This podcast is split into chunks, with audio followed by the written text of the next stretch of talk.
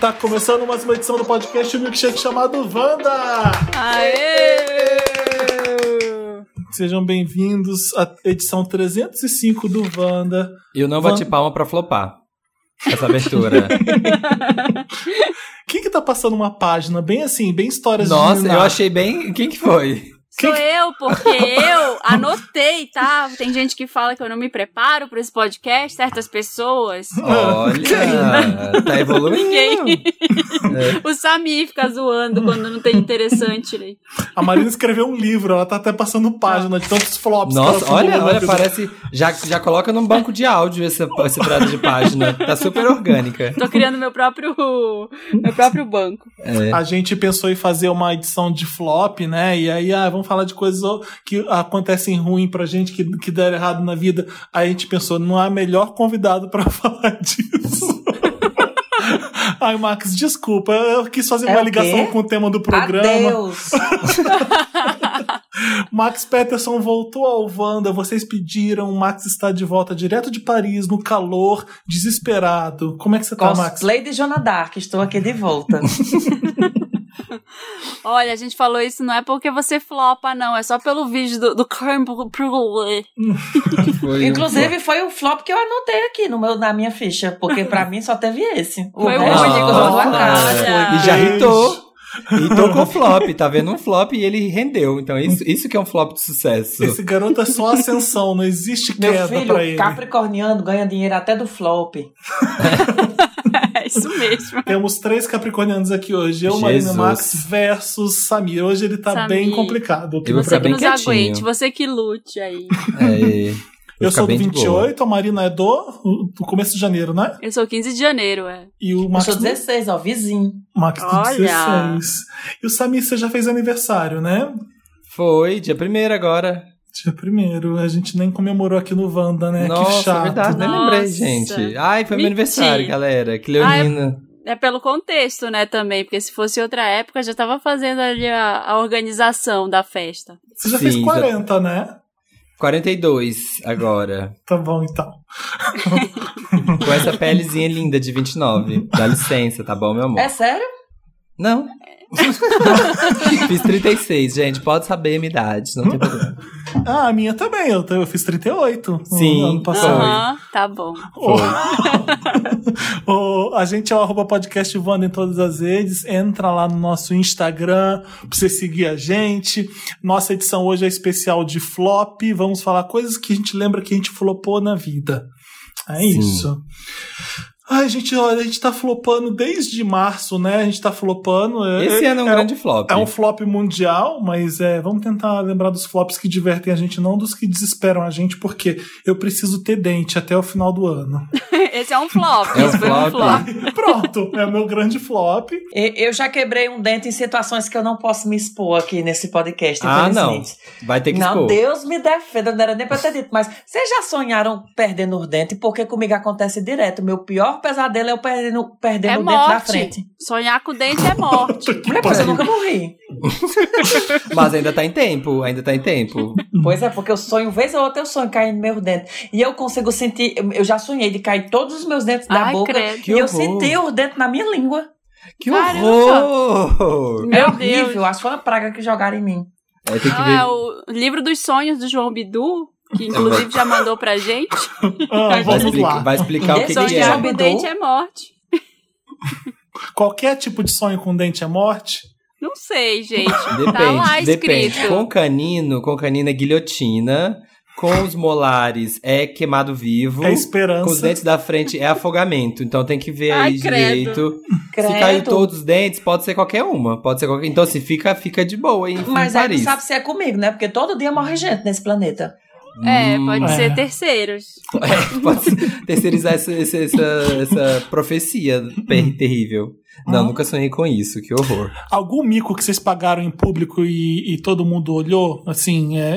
Tipo, Gente, eu já contei todos, já me expus nesse podcast de um jeito que eu nunca imaginei. Então eu não sei nem se eu tenho mais mico pra contar aqui. Ai, peidar, minha gente, peidar. Não é que é mico, mas quando você vai soltar um peido, que porque o peido é conectado com o cérebro, ele avisa, né? Avisa Uhum. se vai feder, se vai ser forte, se vai ser fraco. Avisa? E aí quando o cérebro erra, e avisa que, que o, peido, o peido avisa que vai ser fraco e você solta e na verdade ele faz barulho na frente do povo. A Sai pior Ah. coisa que tem. a metralhadora.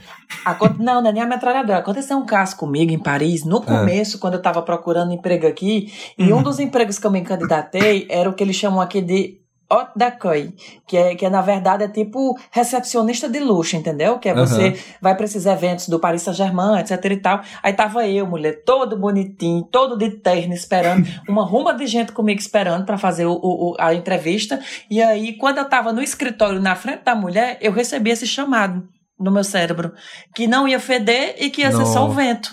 Aí eu soltei. Tudo isso demorou o espaço de um milésimo de segundo, mas foi muito, foi muito rápido. Na hora que eu soltei, ele veio num agudo.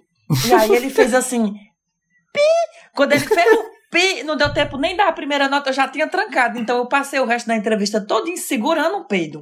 Então, isso pra mim é a pior coisa que tem. Ah, se eles escutaram ou não, até hoje eu não sei, porque foi muito rápido, entendeu? E fedeu ou não? Não deu tempo, não deu tempo de sair Ah. nenhum som. Tá entendendo? Foi tipo assim, mas eu, eu senti que tava saindo. Fingir naturalidade. Gente, quando, quando, quando você peida fedendo, o truque é ser o primeiro a falar, porque aí você já Eu tem não um álibi que não foi Ah, você. nessa. É, Você Não. já sabe logo que essa pessoa foi quem peidou. Isso não ela tá funciona, é. Desesperada. Eu fico fazendo a egípcia. culpa em alguém na cara. Se, se alguém fala em primeiro, foi essa pessoa que peidou. Pra mim, essa é a regra. Você não tá dizendo falar, ah, nem senti. Não, Nossa, não tô eu? sentindo, não. Não tô sentindo, não. Não chegou Ai, aqui gente, já que o ainda a mim, é não. peido e eu já tô me expondo, Hum. tem uma coisa que eu faço, não me Ah. julguem, porque todo mundo deve fazer igual. Quem, alguém escutando esse podcast deve fazer igual. Quando eu tô numa festa, sabe aquelas festas que, o- que a caixa de som faz dum, dum, que você sente aquele impacto? Quando eu sei que o barulho é muito alto, me dá muita vontade de peidar. Então eu peido muito alto. Que Ah, você escuta. que é a peidorreira da pista, que sempre sobe aquela bufa, sobe a bufa Não, na pista, eu assim, juro, é não, uma... mas não É. Meu cérebro fala que não fede não. Mas é, é- eu não sei se é o impacto da caixa de som. Aí eu falo isso agora, todo evento que eu for, o povo vai achar que eu tô peidando. Não é assim também não. Mas Sim. eu peido com muita facilidade. Eu acho que é porque eu não tenho mais essa censura, esse, esse, essa parede que me impede de, de passar vergonha. Como Aí eu o sei que ninguém vai escutar. de- daqui onde eu tô morando é que você não dá pra fazer isso na rua. Tem sempre alguém perto. Você nunca tá sozinho em nenhum lugar em São Paulo, aqui na Paulista, nos lugares. Você dar um gente, não posso, tranquilo. Não posso nem peidar em paz. Tem tanta gente que você não consegue nem arrotar, peidar essas Aí coisas. você espera passar uma moto, uma ambulância, sabe?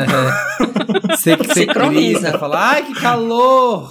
De Paris, e pum, e solta.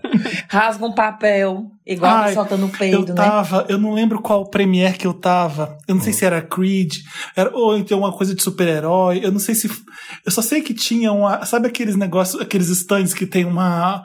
Naqueles filmes americanos que tem uma bolinha de pra, pra dar um soco pra medir sua força, e você tem que dar um soco muito forte pra, Ah. Aí tu ver, socou e peidou. pra ver o quanto sobe, sabe? Sei. Eu tava lá, eu fui entrar na fila, eu falei, eu vou arrasar nisso aqui. A Mike Tyson, a Mike Tyson. Ai, que vergonha. A Popó. Eu, eu errei o soco, foi no ar o soco.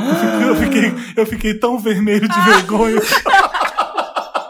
eu flopei tanto publicamente. O pior é que você fica. O pior é a pessoa que fica vermelha O de vergonha. é, eu fiquei com vergonha por disfarçar. mim e Porque as pessoas ficaram né? com vergonha por mim e eu fiquei com vergonha por estar todo mundo com vergonha de mim. Então, assim, eu tento evitar passar vergonha por isso, porque é um acúmulo muito grande de que O acontece. pior, o pior flop é esse flop. É o flop que as pessoas. Que você tá mal, não porque você Aham. passou uma vergonha, mas é porque você sabe que as pessoas em Sim. volta tem que dar ali, tem que ter um jogo de cintura pra fingir que tá tudo bem. É tipo que não, cair, você sabe, sabe? que elas estão sofrendo. É É, tipo cair própria da desgraça, rua. né?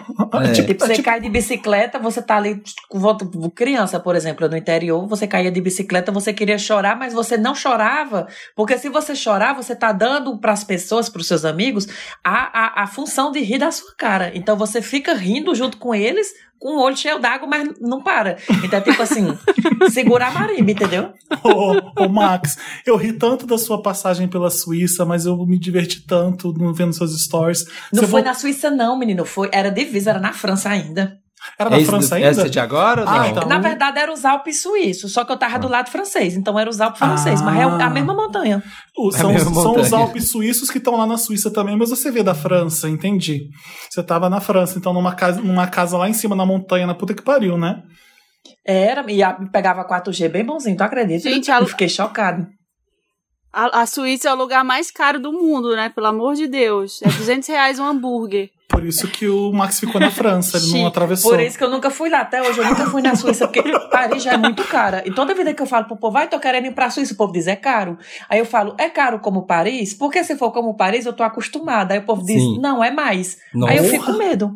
Não, eu, eu- você falou da, da de bicicleta na infância e você falou uma coisa e eu fiquei rindo sem parar durante uns dois minutos de uma, do- de uma casa que tava lá em cima no, no mato, uma casa isolada. E você falou, tem cara de que mora aquelas velhas que fura a bola da gente. Total. Aquelas velhas que muito passam a infância toda rasgando bola e quando ela se aposenta, ela vai alguma casa lá no topo do Alpe e fica isolada. Rasgando bola, quem joga, quem tem chuta cara lá. de que mora aquelas velhas que rasga bola. Nossa, rasgava muito a minha bola. Tô lembrando isso agora. A gente sempre flopava. assim. Eu sempre Toda fui cidade vizinho tem de. uma velha que rasga bola. É, eu sempre fui vizinho de velha rasga-bola. Vai jogar pra lá, menino. Cai no telhado, mas também é um saco, né? Aquela criançada, a criança não tem noção nenhuma. No vidro. Acha que é de boa todo dia a bola cair no vidro lá e você ir lá tocar o interfone pra pedir a bola de volta. Acha que é tranquilo. O Sim, pior do flop é quando você quer consertar e, e, e por exemplo, às vezes tem um dia que vai dar tudo errado, porque você vai flopar o dia inteiro. e aí você não quer admitir, não, agora eu vou fazer isso aqui. vai- porque É aquele, aquele ditado depois da queda do coice, e eu nunca vou esquecer nesse dia em? Los Angeles, que eu não vou esquecer nunca esse dia que eu, Eu amo essa história. Deixa eu contar. Rápido, vai ser uma versão resumida, porque deve ter gente que tá escutando agora que não soube ainda. Eu, saí, eu tava fazendo um filme, aluguei uma casa pra ficar 10 dias, 15 dias, e, e aí fui pra, pra essa casa. Primeiro que o Uber já deu 150 reais, só de Uber daqui até lá, não sabia que era tão longe. Cheguei lá na casa, falei assim: nossa, que ódio que deu tão caro, que eu peguei engarrafamento aí naquelas highways dos infernos. Eu vou fazer uma comida, vou sossegar em casa hoje. Saio pro supermercado, vou fazer compra. Quando eu volto, eu bati a chave dentro da porta, não tinha como entrar. Aquelas portas Oh, americanas, né? Que você não, porta que não é americana. maçaneta. Como é que eu falo com a proprietária que não está aqui, que eu peguei a chave dentro da, da caixa do correio dela? Ela, não, ela nem sabe quem eu sou, nem me recebeu. Era um Airbnb. E aí tinha sorvete, aqueles sneakers em barra. E eu falei Uhum. assim: ah, não, eu vou comer isso aqui no corredor, porque eu não vou perder isso aqui. Vai até, derreter. até eu pegar essa chave, vai derreter. Comi três sneakers, sendo que eu tinha que estar almoçando. Eu falei, que merda. Tava um calor, eu tava suando tanto. O, o sorvete derreteu em dois segundos. Tava um calor lá de Paris do Max. Nossa. Vou pegar a chave na casa da mulher, eu atravesso a cidade de novo. É mais 100 reais de Uber pra pegar a chave com a, com a E filha mais dela. 100 pra voltar, né? Mais 100 pra voltar. Abro a porta da casa, falei, eu vou cozinhar agora. Eu faço um arroz na panela que fica salgado, eu não consigo nem comer. Eu só tô- até agora eu só tô, depois de quatro horas, Só- só, só- só com sorvete com arroz salgado. Sabe quando você põe aquele arroz salgado na boca e você fala, puta que merda, eu fiquei com esse gosto pra sempre de sal. Aí joguei tudo fora, falei, eu vou sair pra comer. Ah. O Renato do Cine Pop tá em Los Angeles também, ele ficou uns dias lá também. Falei, vim pra cá pra Venice Beach, de onde eu tava. Venice Beach, você achando assim, né? Ah, a chique. Não é nada chique Venice Beach. É, é- é tipo a 25 quase. E aí, vou pra Venice Beach pra, pra comer lá. Mais 100 reais de Uber. E aí, vamos, vou- comemos e vou mandar de patinete eletrônica. O que, Ah. que que acontece comigo? Torço Caiu. o pé, eu fico inchado, tenho que imobilizar o pé, volto correndo pra onde eu tô, vou pra farmácia. Fiquei o resto de todos os dias em Los Angeles de cama, os quatro dias que faltavam. Gente, esses dias, quando acontece esses dias assim, Não, o que tem que fazer é ir foi. dormir cedo. É ir dormir cedo e tipo É. assim, Eu já ia ó. falar, se isolar, hibernar. Trancou É. a porta, já devia ter ficado lá, dormindo na porta. Não devia nem ter ido fazer No mais nada. A gente fala que é uma expressão que é assim, o que é um peito pra quem já tá Tá cagado. cagado, É. sim, exatamente. Tipo Tem um isso. flop que eu nunca contei no Wanda, porque é muito sensível pra Ah, mim. E é, eu acho que já dá pra contar. Já, dá, já superei esse momento, apesar de ter 10 anos. Mas foi, acho que, o dia mais vergonhoso meu em público da vida. Que foi, acho que 2010 ou 11, que eu fui passar o Réveillon em Ilha Grande. A gente achou que seria muito paradisíaco comemorar a chegada do novo ano numa praia paradisíaca, muito bonita, Ilha Grande. Naquele ano que deu aquela chuva que até caiu pousada, lembra? Lembro, nossa. esse- Sim, achamos que seria lindo, né? E aí já que algumas passagens aqui no Wanda de ai, que era um- o quarto era um muquifo mofado e que é- na volta tinha que atravessar um riacho com as malas na cabeça de tanta chuva. E aí foi tudo ó, porque só chovia, só chovia, só chovia, mas teve um passeio um dia que é daqueles de tipo, ah, você vai andar no meio do mato aí e de uma ilha e aí vai chegar num, num- numa caverna que é água, que é, aquele, que é aquela piscina de água natural, linda, maravilhosa, lá no meio, você faz fotos lindas e nada. Aí a gente foi. Só que era. Só chovia, só chovia. E era trilha de terra. Então tava puro barro. Sobe e desce, sobe e desce, sobe e desce no barro. Do... E assim, a gente teve que ir muito devagar. Era meio de excursãozinha, aquelas que você paga, assim, o, o barqueiro junta, sei lá, 10 pessoas, 15 pessoas e vai todo mundo junto. Aí tá todo mundo lá, né? Subindo descendo as coisas. Todo mundo muito preocupado porque tava muito escorregadio, tava caindo, não sei o que, tava muito difícil. E aí, eu trabalhava nessa época, eu já trabalhava na Discovery. E eu me achava, assim, a Bear Grylls, né? A aventureira. A, a mãe natureza que domina todos os elementos da natureza. Então eu fui aqui falando no meio da. Não, gente, porque quando tá assim, você. Tudo de programa do Bear Grylls, das coisas que eu vi. Da Discovery. não, porque quando tá assim, você tem que fazer assim, você tem que pisar nesse lugar assim, você não pode botar pressão aqui, não sei o quê. Eu fui falando, todo mundo que ela. Aí, não sei o quê. E aí tem o centro de gravidade, não sei o quê. Na hora que eu falei, eu tava com óculos na mão, eu escorreguei no meio do morro. E aí eu caí sentado em cima, na lama, sentado em cima do óculos, quebrei o óculos com a bunda e saí deslizando morro abaixo, passando por todo mundo assim, todo mundo lá deu passando, descendo o morro. No barro, assim, porque Que foi aquele. Porque era muito íngreme e tinha muita lama. Então, assim, a hora que eu caí de bunda e comecei a escorregar, pegou uma velocidade, querida, que não teve nada que parou isso. Não tinha onde segurar, porque era lama. E fui deslizando, assim, ó, e todo mundo olhando. E aí o povo começou a rir, porque, tipo assim, foi catártico pra eles. Tipo assim, ah, essa bicha aqui não calava a boca. Não era tu que tava ensinando? Paguei esse mico, assim, esse flop, e fui descendo até lá. E fiquei, assim, muito, muito, muito mal. E acho que eu fiquei 10 anos traumatizado com isso. Agora eu Nossa, consegui Foi aceitar o o, flop. medo. Foi o A sorte é que há Machu 10 anos não tinha tanta acessibilidade de vídeo, né? Como Não, tem hoje. sim, porque senão eu- teria sido filmado. Teria, eu teria sido a menina que caiu na frente do Paris 6, assim. Eu tenho certeza que ia viralizar. Sabe? É, Ah. eu, eu, quando eu fui pro Machu Picchu tava assim, tava chovendo no Machu Picchu. E aí você, não sei se vocês já foram, mas Não. são umas escadinhas muito pequenininhas pro meu pé que é 45 e eu Uhum. grande. O meu medo de cair, o meu pavor de cair em qualquer lugar é muito grande porque quando cai o estrago é grande mesmo.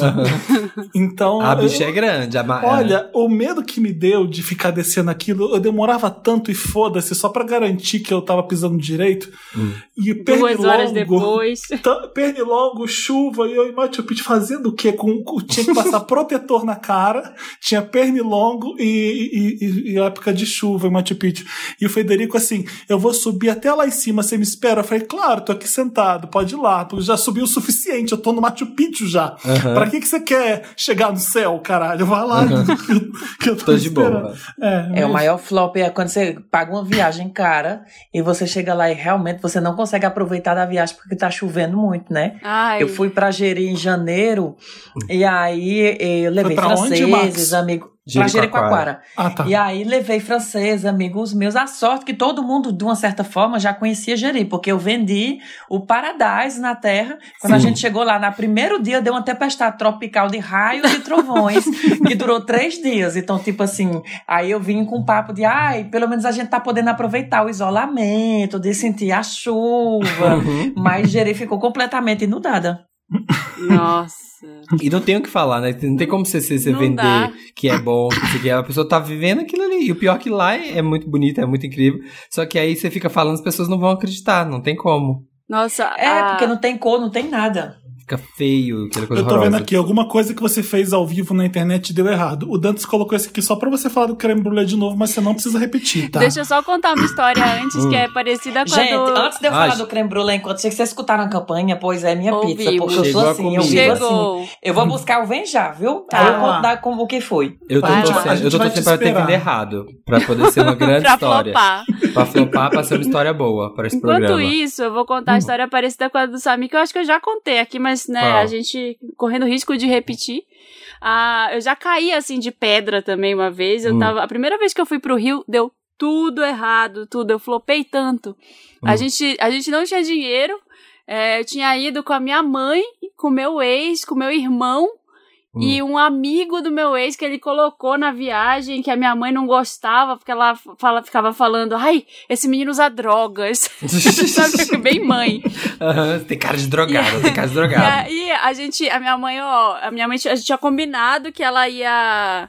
Ela, tipo, pagou a- o lugar que a gente ia ficar, pagou Ah. algumas coisas e falou: ó, todo o resto da viagem vocês pagam, né? Aham. Estamos levando a mãe e tal, vamos lá. A gente foi de carro. E aí chegou. É, a gente foi. Chegou na praia de Ipanema, Ipanema, que tem lá a Pedra do Arpoador, né?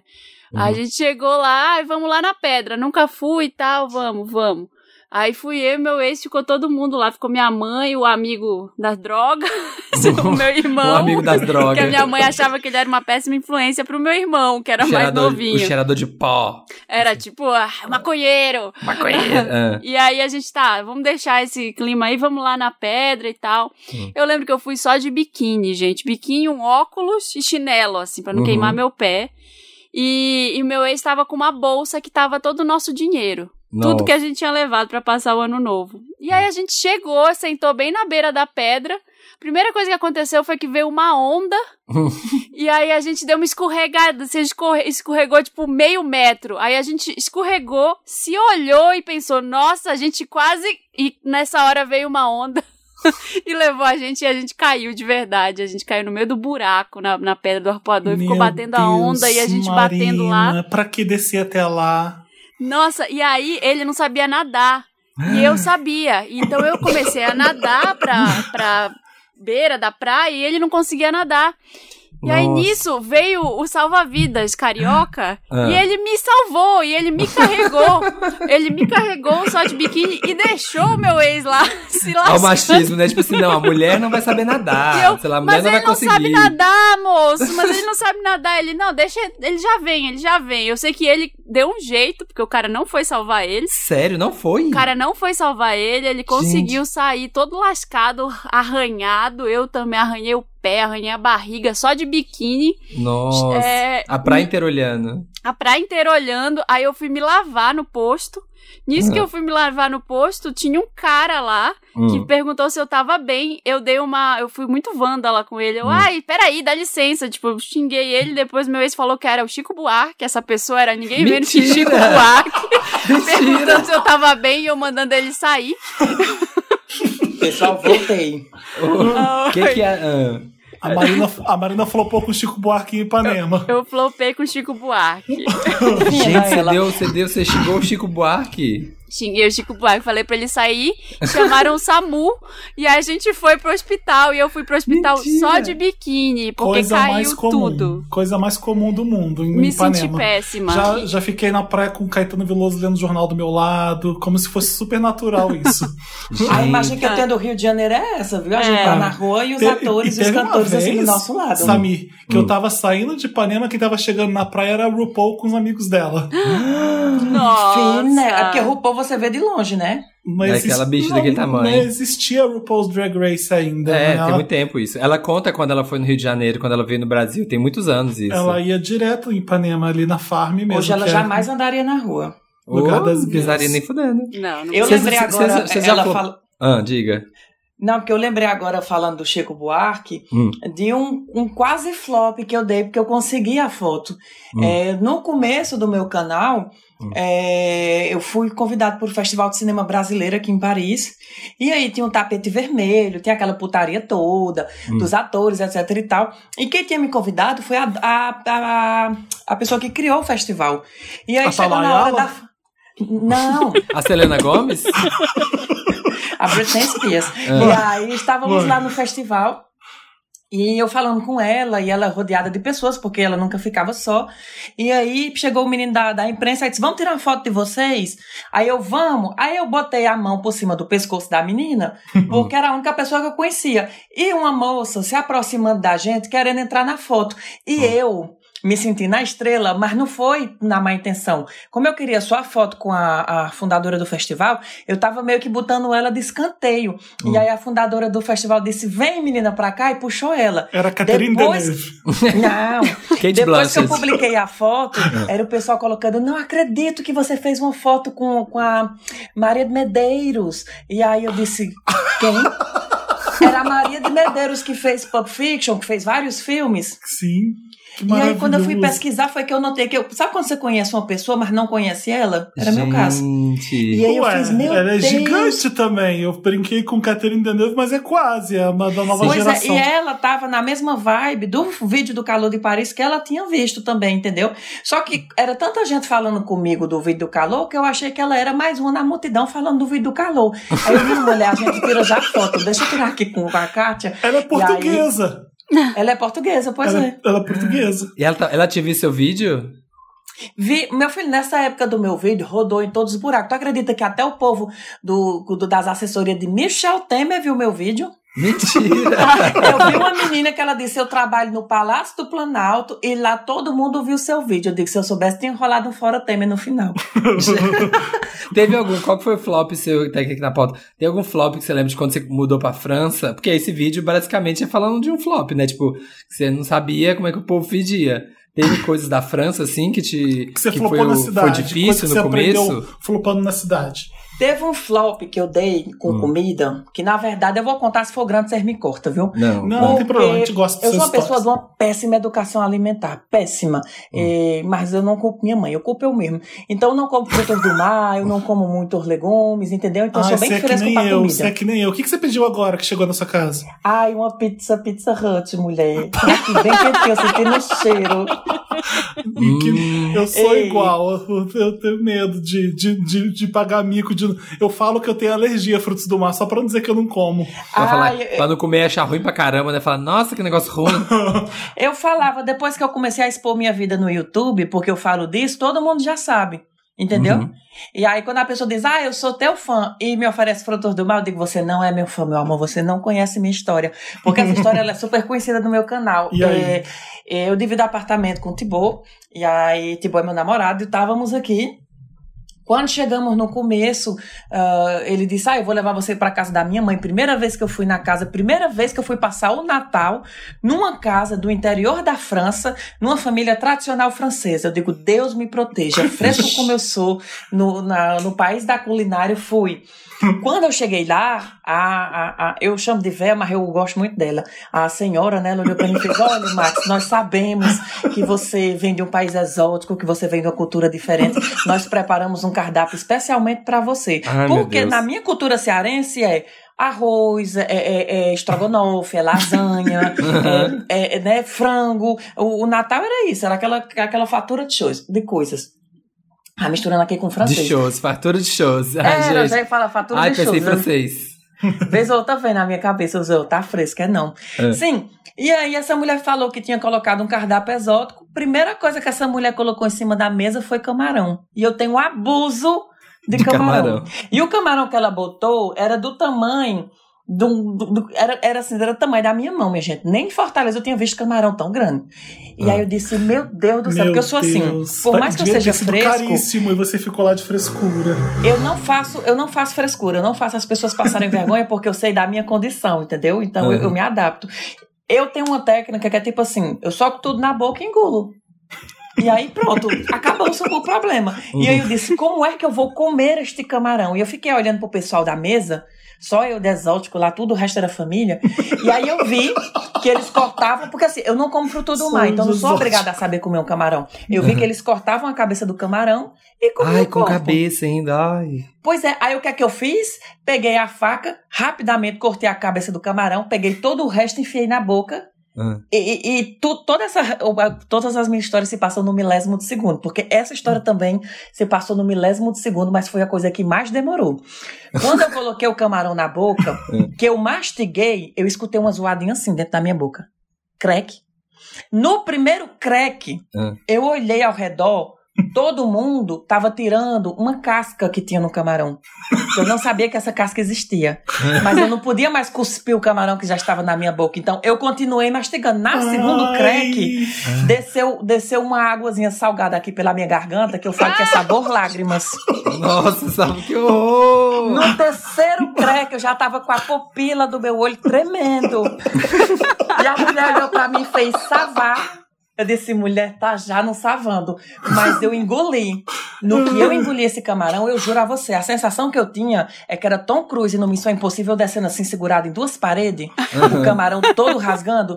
Desde esse dia, nunca mais eu cheguei perto de camarão na minha vida. Acho que foi um das, dos maiores flops que eu dei de jantar, porque foi logo no começo, eu não tinha intimidade com ninguém, entendeu? Nossa. E eles deviam estar de olhando pra você e falar, ô tadinho dele, olha, ele não sabe comer, tá fingindo costume, deviam estar assim. Ou, ou então deviam pensar que era exótico, que lá no Brasil, no se Ceará, o come, povo comia né? camarão Nossa, os com brasileiros, casca. né?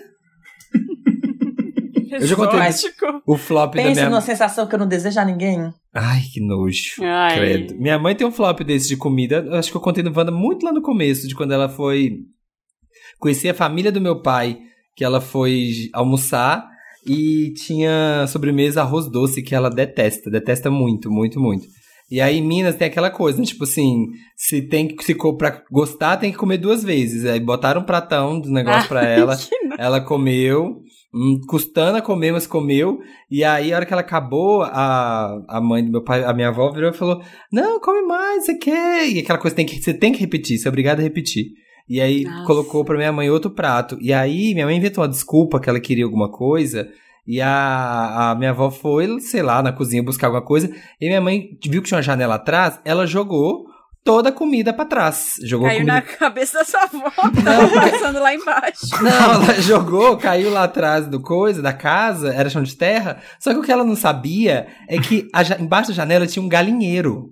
Então, a hora que ela jogou, as galinhas vieram, assim, ó, viçadas, É sabe? É Natal! É, tipo, comendo, fazendo uma barulheira, assim, assanhada. As que... E aí diz minha mãe que minha avó chegou e falou, nossa, o que aconteceu no galinheiro? Nossa, as galinhas estão... E a minha mãe, nossa, não sei, sabe? Finge- Fez de égua ali, fingiu que nada tava acontecendo e minha avó deve ter achado que tinha espírito no galinheiro. Uns quase flop. É. Nossa, e ter filho é um flop diário, gente, em alguns aspectos, porque olha. Queria é, transar, flopei engravidei, né? não, é, eu queria ter filho, mas assim, eu quero, eu, eu adoro ser mãe, mas tem uns momentos que você fala, meu Deus, eu sou muito. Por que, que eu tô fazendo? O que, que eu tô mãe? fazendo com a minha vida? Eu não sei o que eu tô fazendo com a vida dessa criança. Com a minha vida, como é que eu vou saber o que eu tô fazendo com a vida dessa criança? Porque é, eu, eu falei disso até no podcast que eu gravei com a Camila Frender Hum. é, recentemente, né? Que ela fala que ela é a mãe Nugget. Que ela, Que, ela que, é- dá- que só faz nugget? a mãe Nugget é que só faz Nugget. A Tulin fala que ela é a A mãe. mãe macarrão. A mãe macarrão. Aham. Eu sou a mãe salsicha. Qualquer coisa, toma uma salsicha, toma um hot dog, macarrão salsicha, um, um sanduíche com salsicha, a salsicha cortadinha. É, e- então, Salsicha com camarão. e aí, às vezes, eu olho e eu falo, gente, eu queria ser a Bela Gil, eu queria ser a Não pessoa dá. que, que só dá alface e orgânicos pra criança. E toda vez que eu dou salsicha, eu me sinto flopando muito, assim. Mas vou melhorar, prometo. Ai, não, Ah, gente, é isso. A gente cresceu nos anos 90 ali, ó, comendo todas as porcaria. Ah, não tinha são nada as de memórias coisa que tamo aqui. ficam. As memórias que ficam na de criança são essas. A, a- a- a- o comfort food é isso, né? Eu lembro de eu, de eu criança e a minha memória da minha avó. De, parte de mãe, que eu perdi muito cedo, que eu era criança ainda, ela já tinha morrido, ela fazia batata frita pra mim. Então tinha almoço, minha mãe fazia o almoço direitinho, minha avó chegava pra mim e falava assim: quer batata frita? E aí, e aí ela pegava, cortava rapidinho e fazia batata frita pra mim. E eu adorava aquilo. Aquele pratinho de batata frita naquele, naquele papel toalha, eu lembro da minha avó. E a outra avó, por parte de pai, a portuguesa, quando a gente, ela morava em cima de mim na, na cobertura do prédio, a gente ia com meus amigos estudar lá em cima, e ela adorava doce de figo. Ela amava, ela pegava um pote de doce de figo, dava um figo pra cada um, e eu odiava figo. Credo, detesto. Eu odeio também. é Aí eu tipo- dava. Alguém, alguém da turma comia o figo de todo mundo quando eu não jogava fora o figo. Mas eu falava, lá vinha ela com pote de figo de novo. Não, vó, não. É, eu Uma- fingia que eu gostava. Uma vez eu falei isso, eu fui no. Eu falei pra pessoa, né? Eu normalmente como, fico Hum. tentando fazer a fina, do tipo, ai, vamos lá, né? Uma gentileza. Mas uma vez eu fui com uma amiga no restaurante. E aí chegou o cara, do- dono do restaurante, não posso citar nomes, mas ele sentou na nossa mesa. Hum. Falou, ah, conheço você da internet, não sei o que, não sei o que. Olha, eu vou fazer a especialidade da casa pra você. Ai, meu Deus. E era nhoque. E eu não sou a maior fã do mundo de nhoque. Assim, É. agora, faz, sei lá, ano passado eu comecei a comer nhoque um pouco mais, Ai, assim, eu mas Gente, como é... assim? Eu amo. Ai, Eu não amo. gosto, acho maçudo, sei lá, Hum. não é a minha massa preferida de jeito nenhum. Hum. E aí, não, mas o meu nhoque, Eu ia eu falar odeio isso quando a pessoa agora. fala isso, né? eu Mas ia o falar isso agora, mas o meu nhoque. É Não, que você mas não o- provou o nhoque da minha mãe. Eu É. adoro quando fala isso. É, não, mas o meu figo, a sua avó ia falar isso. O É. certo é falar que não gosta, né? Pra não fazer a Thais Araújo na Ana Maria Braga. Ela É. falou que não Ela gostava. Ela, ela fez certo, eu acho. Mas foi tarde, porque quando você não fala que não gosta, o povo pensa que você gosta e quando você vai falar é tarde demais. Já, já sai estranho, né? Não, é pra esse cara eu falei, eu falei, olha, eu não gosto de nhoque, muito obrigada, mas eu vou pedir outra coisa, né? Eu fui pro restaurante por livre e espontânea vontade, ia pagar a conta. Enfim, aí chegou, não, peraí, vou mandar fazer um nhoque pra você. Aí, Aí virou uma veio missão fazer você gostar de nhoque. nhoque. Aí eu provei o nhoque. E foi mas bom, aí, você não gostou? Mas aí eu pedi outro prato, porque era o que eu queria. O, pra- o outro prato era o que eu queria e não, não comi mais. Bem e aí ele veio, e aí? Eu falei, então, eu falei pra você que eu não, não gostava de nhoque. Você falou? Falei, eu não quero comer nhoque, eu vim comer outra coisa. Obrigada, mas eu vim jantar aqui, aí nunca mais fui no restaurante Eu na, também. minha, eu, na minha tentativa de nunca ter conflitos, ia falar: Hum, nossa, adorei, nossa, incrível. Vou, vou levar. Você faz um pra viagem pra levar? A Que é gente aquele foi problema de não saber dar o não, né? E você acaba tomando no caneco. Eu É. sou, eu sou essa pessoa. Nessas viagens que a gente faz de junket, de um monte de jornalista de vários lugares do mundo, eles levam a gente pra comer, às vezes, num restaurante que é super cool. E quando a gente foi em, em New Orleans, que é uma das cidades que eu mais amo no mundo, que é muito, muito foda, e a comida de lá é perfeita de deliciosa. É, é barbecue, comida gorda, aquela, aquela salada de batata. É uma eu delícia. vou pra lá. É é uma delícia, Max. E aí, levaram a gente num restaurante exibido de fusion asiático. Puta que pariu, eu Hum. não comia nada. E tinha uma menina que eu percebi, você sempre vai no americano nessas horas, porque o americano é sempre igual a gente. e aí, era a mesma coisa. Eu falei, vamos no outro lugar que tem barbecue, tem ribs de não sei o que, que vamos quando sair daqui, vamos. Fomos eu e ela, comemos, comemos pra caramba. Vinha naquele spot a comida, sabe aquele, aquela, aquele spot de de, de, de comida de, de high school americano, que tem Hum. um lugarzinho pra tudo. Nossa, como a gente comeu, foi uma delícia.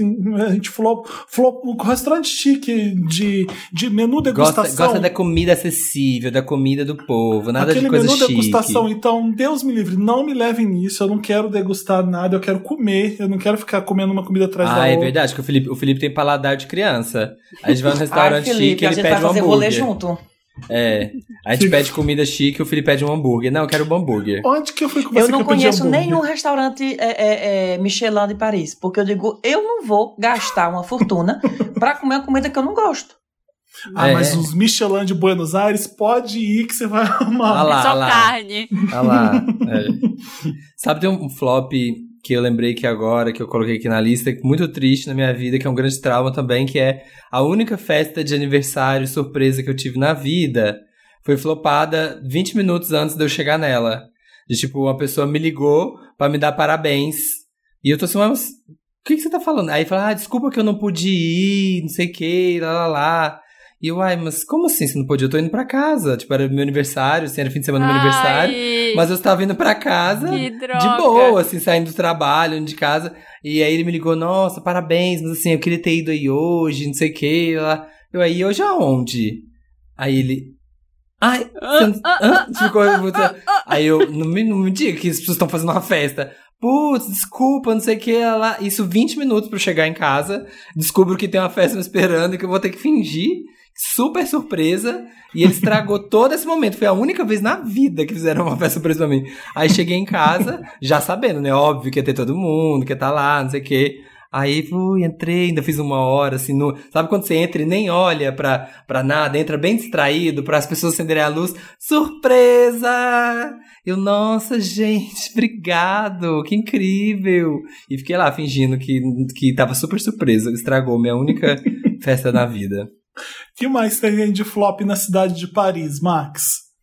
Não, eu vou contar logo o flop, o flop da comida do creme brulee, porque pra ficar registrado que eu contei.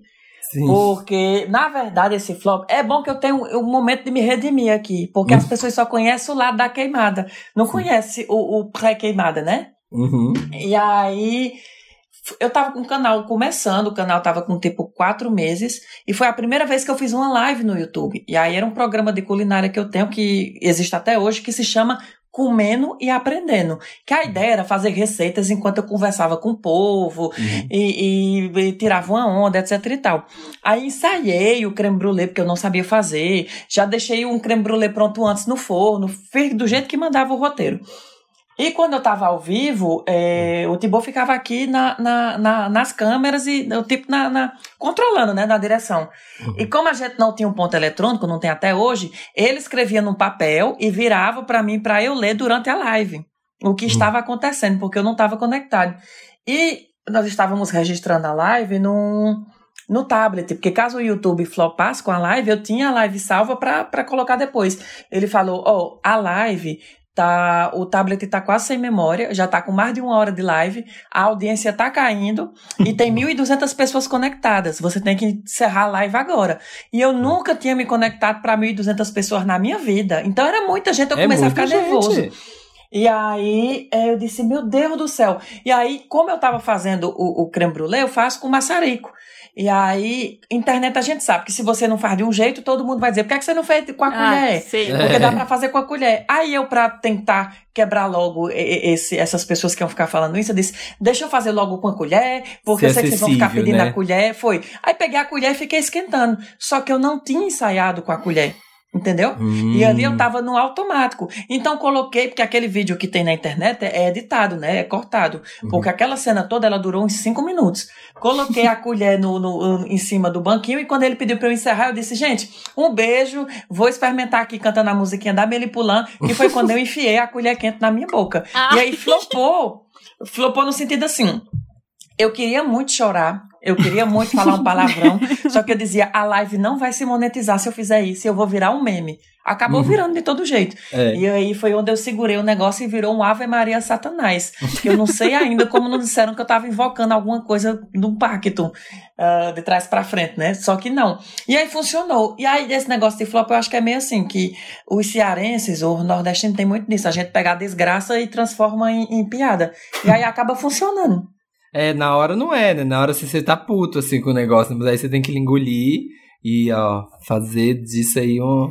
Eu já um contei hit. da live da, com a Demi Lovato, né? Que a gente flopou ao vivo pra internet inteira, pra todos os Lovatics, eu e a Uhum. Bárbara. Ai, meu Não. Deus, não. Como já assim? contei sim. A gente, eu tava na Capricho, trabalhava com a Bárbara na Capricho, a Demi Lovato tava vindo pro Brasil.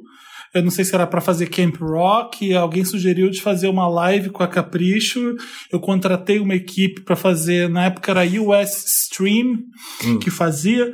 O cara veio com uma mochila, tudo que a gente precisa tá aqui na mochila. Os bytes, não sei o que lá. Só só ligar aqui, vai, vai ao vivo pro mundo inteiro. tá beleza. Estamos fazendo a entrevista, eu, eu coordenando o negócio, a Bárbara entrevistando. Ai, que susto.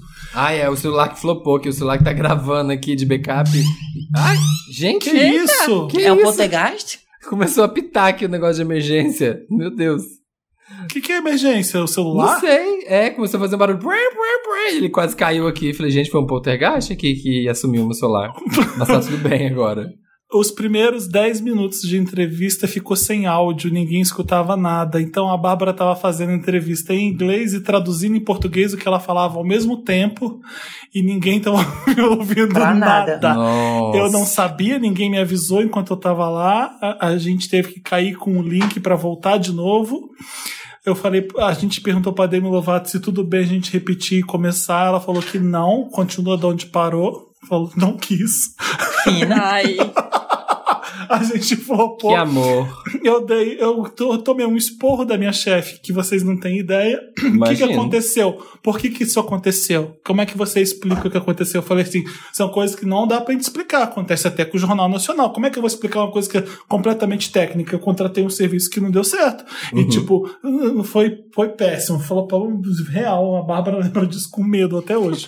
Coitado. Eu já flopei live assim, mas não era com a, a Demi Lovato não estava presente nesse dia. Ela não, ela não pôde vir. Era só eu mesmo. De fazer a live, as pessoas conectadas, eu vendo tipo assim, mil, duas mil pessoas conectadas e a live não estava funcionando. Aí no final eu encerro e venho com a cara lisa falando que não vai acontecer, mas é péssimo. Aí, Horrível. próxima- aí da Sou outra dono vez do que a- canal, não vou fazer. Pronto, que a. Demi Lovato veio pra cá, que eu fui entrevistar ela em vídeo, né? Aí eu falei assim: pronto, lá vamos nós de novo. A segunda experiência vai ser maravilhosa.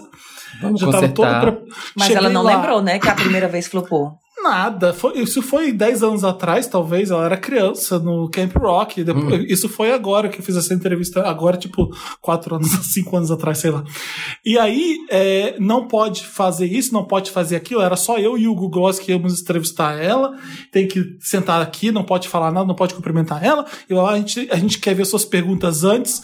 Aí, aí nessas horas eu já era. Eu já, eu já tava bem já castigado de, de, de jornalismo. Eu falei, você não vai ver pergunta nenhuma. Eu vou perguntar pra ela sobre isso, isso, isso, isso. Não vou mo- mostrar umas perguntas antes. Se você quiser, eu não faço a entrevista. Eu vou embora. Desse jeito. Fina Falei, também. "Ah." Aí a assessora. Dona "Não, mas de que- mim, toda dona de que sei Vou sair quê. marchando, assim, ó. Aqui não sei que. Nossa, assim, pô, gente, é uma situação bem escrota, porque Sim, você tá. sim, sim. Você tá já tá tenso ali, já tá a gente pondo no Horrível. terror. E a pessoa pede pra me dar o seu bloco pra ver as perguntas. É. É faz- quase uma ditadura, né? É, do, do e ditadura aí do cê- pop. Você responde, cê responde da- da- dessa forma porque você tá sendo acuado, né? Então você responde na altura. Eu, não, Uhum. eu não fui grosso, eu falei assim: olha, se você quiser, eu posso não fazer entrevistas. Eu, tudo, por mim, tudo bem. Eu acho que você tem que confiar no que eu tô fazendo aqui. Eu não, que eu não tô trazendo polêmica alguma, já não Uhum. tô perguntando sobre isso, isso, isso que vocês pediram, não vou mostrar mais perguntas. Uhum. Aí deixaram eu E fazer a e- entrevista mesmo assim. Por essas e outras que a Demi é tapete da Selena. Deve da É. Princesa Selena. Vamos pro Lotus? Acho que a gente Vamos. flopou, né? Já bastante. Flopamos bastante já. Flopamos Flopamos muito. muito. Vamos pro, pro flop oficial, que é o Lotus. O Lotus, aquela parte do programa que a gente traz uma coisa ruim, pode ser do momento, de é, do agora. Lo- Lotus é essa parte ruim do programa. O que, que a gente tem de Lotus aí? Mulher, eu tenho um Lotus, mas eu não sei se meu Lotus é um Lotus, porque eu nunca fiz o Lotus, aí como é que eu vou saber? Mas eu vou falar, já que vocês estão aí esperando por mim. Na verdade, é, são coisas que ah, foram boas, tinha tudo para ser um, um Mary, mas não foi. Acabou sendo, começou Mary e terminou Lotus. Que são duas séries da Netflix que eu assisti novas e que eu acho que. Pode falar de série aqui, não pode? Pode, Pode? não, a gente fala sempre. É que eu já falei. E aí que eu tô É. dizendo assim, porque eu tô com medo das próximas estarem assim, tô parando de assistir. A primeira chama. eu- ah, eu vou falar inglês, mas é assim, eu falando perto desse povo que é poliglota, eu fico morrendo de vergonha. O Ray. O, o- como é? Ó, já errei. Ray Yonan. Ray Yonan. Mulher, é umas freiras que consegue o arco do anjo, e elas ficam super poderosas, aí fica a seita das freiras lutando contra o Ah, demônio. eu vi. É sério isso? Achei que era filme. que assim- eu vi lá na, na- na Netflix. Pronto, agora eu vou falar. As, as, eu não tô dando spoiler, mas a série é magnífica, é muito boa pra quem gosta dessas coisas misturadas com magia Hum. e macabro e demônios, etc e tal. Só que tanto ela quanto a outra que eu assisti que chama Cursed, Cursed, Uhum, Rebel, Cursed. que é aquela menina do, do Third Reason Why, né, que se matou. Ah, sim. São duas séries que são ligadas em magia, maravilhosas, mas como é- são literalmente, como eu falo aqui no Ceará, o toleto cortado pela metade. Porque quando chega no último episódio, no lugar de É terminar a história e continuar, e continuar uma nova história na segunda, elas terminam no meio de uma batalha. Todas duas. Então imagina você assiste todos os episódios. Acabou o orçamento. Isso, é, não, é, mas foi A tipo isso. quarentena. Você assiste todos os episódios esperando chegar nesse confronto final. Quando chega o confronto final, simplesmente ela olha no olho do rapaz, o rapaz no olho dela e acaba a série. Aí eu digo, Nossa. me diga um negócio, em plena Covid-19, que nem a Globo tá mais gravando novela, como é que vão gravar essa segunda temporada? Vai demorar dois anos. Você vai até esquecer da batalha agora, filha. Eu, eu, que sofro de ansiedade, então eu digo, a série é muito boa, mas só assista quando sair a segunda temporada. Que você vai ver. Mas sabe o que vai acontecer? Sabe o que esse povo faz essas séries? Coloca assim, como se assim, na próxima temporada fosse ter assim, a resolução do negócio. Você vai ver, quando começar a próxima temporada, essa batalha vai ser a coisa mais boba, vão resolver É. da forma mais besta. Fingir que nada aconteceu. É, É, só pra ganhar dinheiro, né? Pra ficar assim, É, quanto mais o povo gosta, mais a gente grava e mais vai fazendo. O cliffhanger tem limites, há limites pra, pra, pra Ô, esperar. Ô. Max, o, a primeira série que você falou foi daquelas freiras guerreiras, né? Aquela que, Sim. que, que a pessoa tira um. tem um, um círculo nas costas que sai e a garota fica com um círculo nas costas, não é isso? Warrior, É, que- Warrior Nun, não é isso? Warrior Nun, que na verdade o círculo é, é a auréola do arcanjo, Do arcanjo. que na. Idade Média foi para as costas de uma freira e foi passando de Eu freira vi. em freira até o dia de hoje. Eu vi essa série por causa do, do boy que ela, que ela faz o love interest dela, da série, o, o Emílio. É, o- o- eu fui na. eu quando eu fui pra Berlim, eu vi uma novelinha que ele era um, gato- um garoto gay e tinha um caso com outro garoto. Eu fiquei assim, que garoto lindo! Eu fiquei fã dele desde aquela época. Eu vi que ele fez uma série da Netflix. Então eu vi essa porcaria pra ver ele. Bem, bem adolescente eu mesmo, fiz isso. Ah, é, você faz isso sempre. Você, ah, não vou ver essa série, não vou ver essa série, não vou ver essa série que é ruim. Aí vê as coisas mais podres só por causa que tem gente bonita. Mas aí o importante é você ver a coisa que é ruim sabendo que é ruim, né? Ah, aí você vai, você, tipo de férias com ex. Você tem consciência que aquilo é uma porcaria e você vê se divertindo mesmo. Amo. É, mas aí ele, ele some da série no momento eu parei de ver ali. Então eu não cheguei até o final dessa, dessa- desse horror, não. Não, eu assisto porque tudo que é de magia, feitiçaria, sangue, eu tô assistindo, eu acho bom.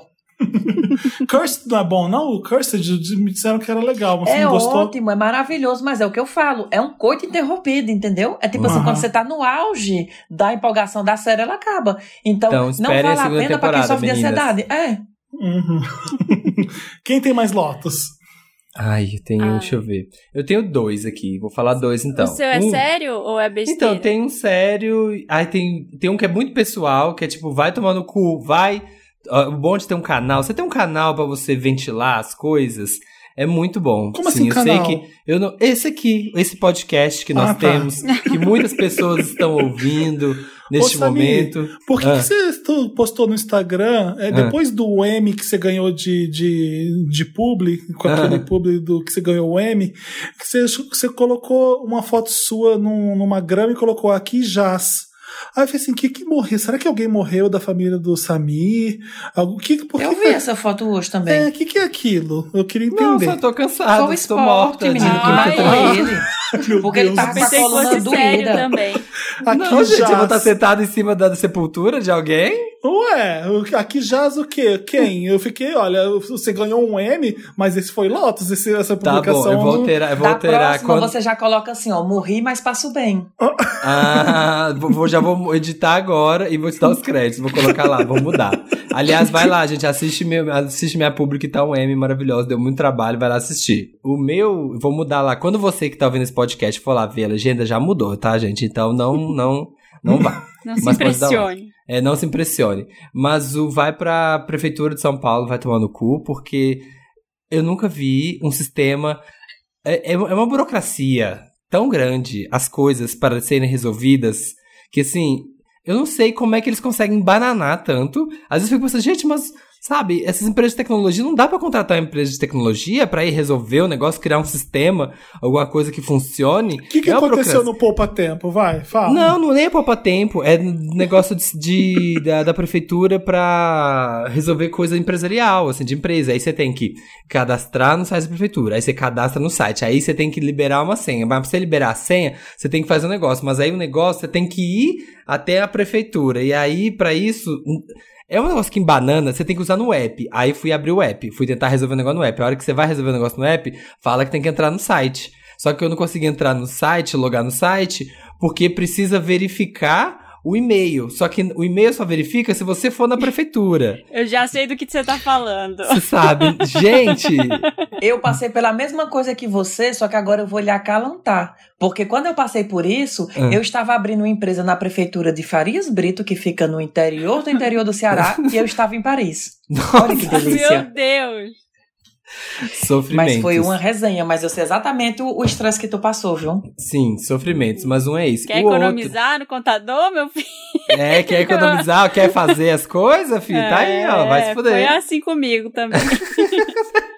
O outro vai, o outro vai. Agora eu tenho três, porque esse era pessoal. Agora tem um outro que é. Eu vi que agora, né, foi dia dos pais e tal, e tinha gente postando, ai, meu pai, amo, não sei o quê. E toda vez que tem dia dos pais ou dia das mães, eu sei, gente, eu sei que cada família é uma família, tem gente que os pais já faleceram, tem gente que não tem relação bem com os pais e mães, tem gente que tem gente que ama pai e mãe, mas todo dia de pai, todo dia de mãe, sempre tem muita gente reclamando das pessoas que estão falando dos pais e das mães. Gatilho.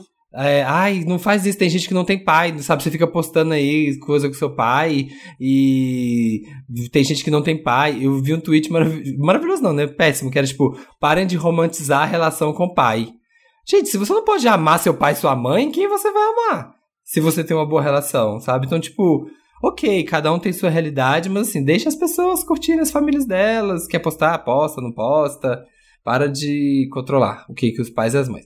E o terceiro Lotus Nossa. vai para né, o grande assunto da semana, que foi a, a transfobia lá na live da Marília Mendonça, que é, é, foi, é, foi uó, eu acho péssimo, e assim, é, uma, uma, é um tipo de brincadeira. É até curioso, né, o negócio desse acontecer numa live do tamanho da Marília Mendonça, porque é o tipo de brincadeira que a gente ouve a vida inteira, é uma coisa tão estrutural, a gente tá tão acostumado a ver alguém virar e falar, fazer piada quando alguém pega uma mulher trans, que tipo, ah, é uma mulher, mas tem a surpresa, essa mulher, não sei o quê é tão acostumado com isso e agora ficou aí a grande lição, porque, tipo, que essas pequenas agressões, essas pequenas, transfo pequenas transfobias, assim, comparando, né, ao Brasil ser o país que mais mata transexuais no mundo. Mas essas coisas são tão horríveis e ficou escancarado aí e que diminuam, que as pessoas percebam que isso também é muito agressivo. E eu achei péssimo. Ela já ela pediu desculpa, foi lá, falou que na próxima live vai se retratar, mas o acontecido foi bem, foi bem triste, assim, eu achei na live. Era Mas é um negócio até que eu tava vendo no Twitter que assim, hum. eu não tenho uma posição correta porque também são coisas que eu tô aprendendo, sabe? Uhum. Então eu vou absorvendo e vou vendo como é que as pessoas reagem também. Porque a partir do momento que você comenta algo na internet, você tá automaticamente Sim. entrando naquele jogo doido, né? Mas teve muita gente que falou, gente, não vamos é, fazer essa política do cancelamento, porque a gente tem que dar a oportunidade das pessoas se retratarem e aprenderem com os erros. Isso foi uma coisa que eu vi. Aí já teve muita gente que disse: não, mas esse negócio tem que acabar mesmo. Então, é um negócio muito complicado, porque é um tema é um tema que gera uma polêmica, que gera mini polêmicas, que geram outras mini polêmicas e que uhum. você entra no embaralhado ali, que no final eu fico com medo de ninguém ter aprendido nada com nada, entendeu? E de se repetir sim. em outras histórias. Sim, sim, sim, demais. É importante, eu acho importante as pessoas, a gente falar sobre isso e a gente é, tentar exercer até esse, essa coisa mais didática do tipo, olha, peraí, vamos lá, deixa eu te explicar uma coisa. Uhum. É, isso eu vi muita gente falando nossa, é mesmo, não pode falar isso. Sabe, Sim. aprendendo com isso. Então. É, é o problema é muita gente assim. falando, né? É muita Sim. gente falando ao mesmo tempo e opinando sobre a opinião dos outros, que opina sobre a opinião dos outros. E aí, quando você vê, às vezes você fala: Meu Deus, eu vou ficar quieto e não tá dando para ficar aqui, porque é, muita, é muito barulho. É, é muita eu, poluição. Esses, nesses momentos polêmicos, assim, eu fico muito calado na minha, assim, porque, tipo. É isso que você falou, né, Felipe. Tipo, todo mundo tá falando, todo mundo tá, cada um tá dando uma opinião. Ah, ela tem que fazer isso, ah, ela tem que fazer aquilo, ah, ela tá cancelada. Ah, ela teria que agora dar as redes sociais. Gente tentando definir o que, que, tem que fazer. Agora ela tem que dar rede social. ela falar, porque a Marília Mendonça ela é grande, ela, ela é errada desse, dessa forma. E falar sobre Sim. o acontecido foi importante para esclarecer um monte de gente. É, é, isso. Às vezes a gente tem que. Às vezes a gente não tem que falar, às vezes a gente tem que ouvir e aprender. Mas acho que o Lotus aqui é, é pro fato ocorrido, que foi triste que é uma coisa muito comum é no Brasil. Comum no Brasil, muito comum. Sempre ouço, se eu, quando eu vou lá pro interior de Minas, sempre ouço essas piadinhas, uma vez ou outra, assim, esse tipo de piada. E é pro acontecido, assim, que é bem chateante. Total. Marina, você tem, é? Lotus? Eu tenho um sério, assim, pra, é mais uma, uma mostra de preconceito do nosso país, né? Vocês viram a história que a, da mulher que perdeu a guarda da filha depois de uma denúncia de maus tratos no, no ritual de candomblé que eu ela tava? Vi. Racismo, não, não vi isso não. racismo puro, é, né? Eu vi de longe, mas eu não cheguei a olhar, não. Uma mãe, que é do candomblé, ela levou a filha adolescente para fazer a iniciação Uhum. E, e, alguém denunciou, deve ter sido algum vizinho, provavelmente, denunciou para a polícia que tinha uma menor sofrendo maus tratos hum. no, nessa iniciação. A iniciação do candomblé é um processo que demora alguns dias, a pessoa precisa ficar alguns dias guardada, né? É, é uhum. é, no, no local ali em que acontece essa iniciação. Então, normalmente é numa casa é, uma casa em que acontecem esses rituais, o que acontece sempre. Uhum. E ela precisa raspar a cabeça também. E Uhum. aí a polícia chegou lá. A menina Durante? é, durante a iniciação, que demora. Demora. Depende do que você vai fazer, mas Uhum. ela tava, tipo, há uma semana no local. Uhum. E a polícia chegou lá, a menina mesmo, a própria adolescente, falou que Hum. não tinha sofrido nenhum maltrato. Hum. A mãe dela também, todo mundo falou que ela tava bem, que não tinha acontecido nada, mas a cabeça dela tava raspada. Hum. E ela disse que isso faz parte do, do processo. Uhum. Mas a polícia levou ela pra. Dizendo que. afirmando que a raspar a cabeça de alguém contra a vontade da pessoa é um maltrato, é um abuso. Ah. Mas não foi contra a vontade da menina? Então, pois é. E aí ela. A mãe perdeu a guarda. Essa notícia é de três dias atrás. Eu não sei como é que tá agora, porque tá correndo em segredo de justiça, é um processo, mas é muito triste, assim, por ser é, é uma religião né, africana, Uhum. de, de matiz africano. Então, é, é foda, assim, porque é, é puro preconceito. Ela é levada a isso por puro preconceito. Deve ter sido um É vizinho tipo assim, que né? viu. É, é, é- é, a polícia não faz nenhum esforço para tentar entender primeiro o que é está acontecendo antes de, de tomar o ato só pelo preconceito pela religião em si, entendeu? Só isso, é, exatamente. Então a mãe tá em choque, perdeu a filha ali, aguarda por causa disso. É, por um ato de, de puro preconceito, assim. É Sim. muito triste que isso ainda aconteça. É, no Brasil tem que ter liberdade religiosa desde que, desde que a religião seja europeia, né, ou americana, né? Tipo, É, se você for alguma até é, oriental, alguma religião oriental ou de matrizes africanas, é um absurdo. Ah, e aí não tem que ter liberdade religiosa, né? É, é bizarro, assim, as pessoas julgam pelo, pelo que elas acreditam e foda-se, e é isso mesmo. É, eu achei É. muito triste essa história. É foda, tá? Acontece um monte de coisa errada. Então, você só entrar na internet você vê um monte de absurdo sendo feito. é, parece que tá escalonando. não- ou então as pessoas. pô, vamos tentar olhar o lado bom, essas coisas estão sendo mais expostas porque elas sempre existiram, né? Pode ser. Sim. é, você hoje em dia filmar um motoboy que é esculachado por um cara, toda a sua soberba lá é, na sua casa, aquele cara lá, ele tomou um vrado garoto, mas você trabalhou ou seu pai te deu? Foi, foi bonita aquela, Sim. aquela cena. Foi, foi vergonhoso o que estava acontecendo, mas enfim, é, eu não vou dar nenhum lotes não, Essa semana gente- teve muito isso, né? Teve esse cara, o motoboy, teve outro menino do relógio da Renner, teve é. Beirute explodiu. Gente, foi uma semana puxada, hein, pro mundo. Sim. assim. foi Eita, sim. derrubei minha garrafa. Foi minha dignidade que caiu. Flopou. Você tem lotes, Felipe? Não, não tem. Nossa, Ai, que ótimo. semana boa. Hum. Então vamos pro Não, Meryl? eu- Vamos eu- pro Meryl. Eu só quero pensar em coisas boas agora. Vamos. And the Oscar goes to Meryl. Meryl é aquela parte do programa em que a gente é, enaltece alguma coisa legal que aconteceu durante a semana aí. É uma Uhum. coisa maravilhosa. Vocês têm? Eu tenho uma que aconteceu hoje. Posso falar? Vai. Hum, Fala, adoro. Porque Demi quem não Lovato. souber vai saber agora. Demi Lovato está aqui do meu lado. Ela pede desculpas a Felipe. Não, não é isso ainda. Mas é, é- vocês viram que Vladimir Putin, ou Putin, eu não sei como é que você chama ele no É Brasil. Putin mesmo. Putin, É, é, Putin. são. Vladimir Putin homologou a primeira vacina do Covid-19, que chama-se Sputnik 5, e segundo ele, a própria Gente. filha dele já tomou a vacina e está imunizada, e eu já, eu já imagino que tem os efeitos colaterais, tipo assim, você fica louro, a vacina é feita de vodka, mas eu já tô esperando, torcendo que isso seja verdade. Você fica loura, é ótimo. É ótimo. Ai, o gente, olho eu, fica azul na hora. eu tô chocado, assim, as vacinas agora saindo, assim, é uma coisa que eu não tava acreditando que ia sair, não. Achei que ia sair só ano que vem. Também. Olha, E olha lá. Não, mas vai- tipo, se realmente Então tá sendo funcionar, lucro, pra mim tá só sendo vai lucro. distribuir no ano que vem, entendeu? Sim, porque tem que fabricar, né? É, eu não vou tomar, não. Esperar. A antivacina. Ah eu lá, a doida de cada antivacina. lado. A Eu terraplanista. Ai, gente, lado. se saísse agora, se chegasse alguém aqui na porta da minha casa nesse minuto com uma vacina, eu não ia tomar.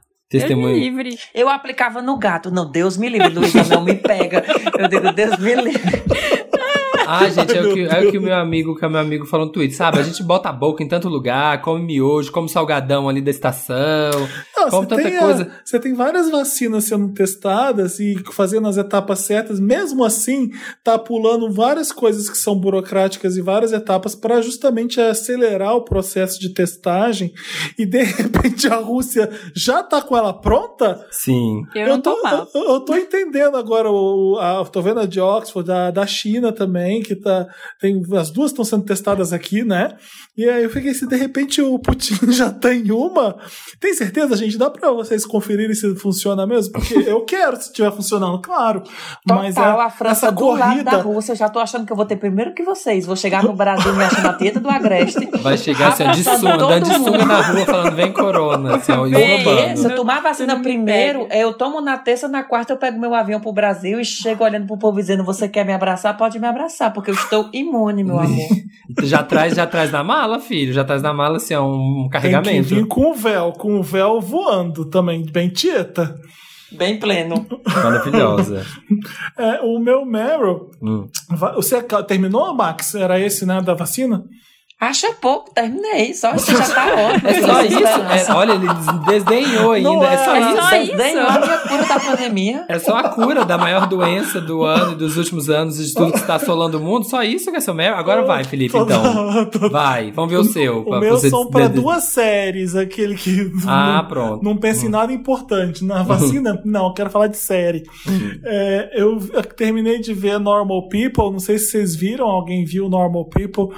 É uma série que tá, tá, foi indicada bastante ao Emmy agora, eh, e eu olho na- nas indicações para ver ali, descobrir coisa que eu não vi ainda, e essa foi a, que- a única que faltava para eu ver. Eh, Dentro da Apple TV Plus tem essa assinatura desse canal que chama Stars Play. Ah, ele tem fica dentro? da- Você tem que assinar a parte ou ele já vem incluso? Cê- cê- Tem que eu assinar não a sei parte, se viu? você consegue assinar a parte. Ah, Se você- tá. eu não sei se você pode, você pode ter Stars Play sem ter Apple TV. Eu sei que eu já tinha Apple TV Eu acho que dá. Hum. E aí eu dentro dele tinha os Stars Play para eu ver, eu assinei para fazer o try. Tem bastante filme bom, bastante série legal também. Assiste, assiste a The Great, The- The que é do Great. Stars Play. Comigo, Hum. eu comprei o iPhone, né? Aí disse assim: na compra do iPhone 11 você ganha um Sim. ano de Apple TV Plus. É. Aí eu fui olhar, só tinha duas séries lá. Eu digo, vai. Aí comecei a assistir uma série que o nome é Si, que é o povo que é cego Ai, não e fica dessa. andando lá no escuro. Pois é outra série que acaba com o toleto cortado no meio. Pois ela acaba, Hum. tipo assim, como se fosse um episódio normal, que você fica esperando o próximo. E o próximo nunca vem. É tipo Não esperando. Godot. Ela acaba sem, sem nexo nenhum. Tipo assim, a menina bebeu água, botou com água em cima da mesa, acabou a série. E você acha que tem um próximo episódio, já tá com um ano e o episódio não saiu. A Apple não acertou ainda numa. eu Posso, pode ser que eu morda a língua falando isso, mas o Morning Show é uma série boa da Apple TV Plus, se você quiser ver, é- é- Sim. você vai gostar. Aquela outra lá do bebê Reborn, Servante. Servant, é quase legal, é, mas, Mas eu assim, vou olhar. assim eu não gostei. O Morning Show você vai gostar, é uma série boa. É, tem coisas que eu Verdade. gosto ali, eu fico fuçando pra achar coisa e eu ac- acabo vendo coisa boa. É, Essa- vê a The essa- Great na Stars Play, tem lá dentro também, é ótima. The eu Great achei a melhor série que eu vi esse ano, é a que eu mais gostei. Mas enfim, eu tô vendo lá eu- duas, Ah. duas séries que eu vou falar rapidinho que eu vou dar Meryl. Normal People é um, é um casal que fica uh, numa cidade do interior lá da Irlanda, que se conhecem no colégio. Achei bem legal a série, bem delicada, bem muito bem escrita. É, mas aí, quando eu contei que eu tava vendo, a a recepção das pessoas me falando que elas estavam chorando rios, Ah. e eu, me- eu talvez tenha me sentido uma pessoa muito insensível, porque eu não, eu não fiquei tão assim comovido com os dramas de relacionamento da série, não, sabe? Uhum. Achei bem interessante o, o- como é construído. É, é, o é- é sobre a história de um primeiro grande amor deles dois, sabe? É, Uhum. E as cenas de sexo são super é, reais e não tem frescurinha, não é um romance bobinho, é, é bem inteligente, achei, achei bem legal ver mesmo. É, É porque e a, tu- tudo é de Capricórnio, Capricórnio não chora com essas coisas aí, não. É, você sabe, né? Você tá falando é porque você sabe também.